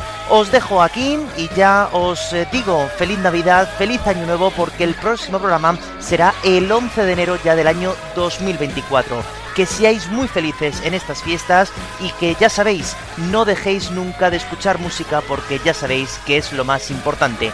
Aunque hoy no tengamos concurso, podéis ir votando por las canciones de los programas anteriores. Sed felices, sed buenos. Votad. Y chao.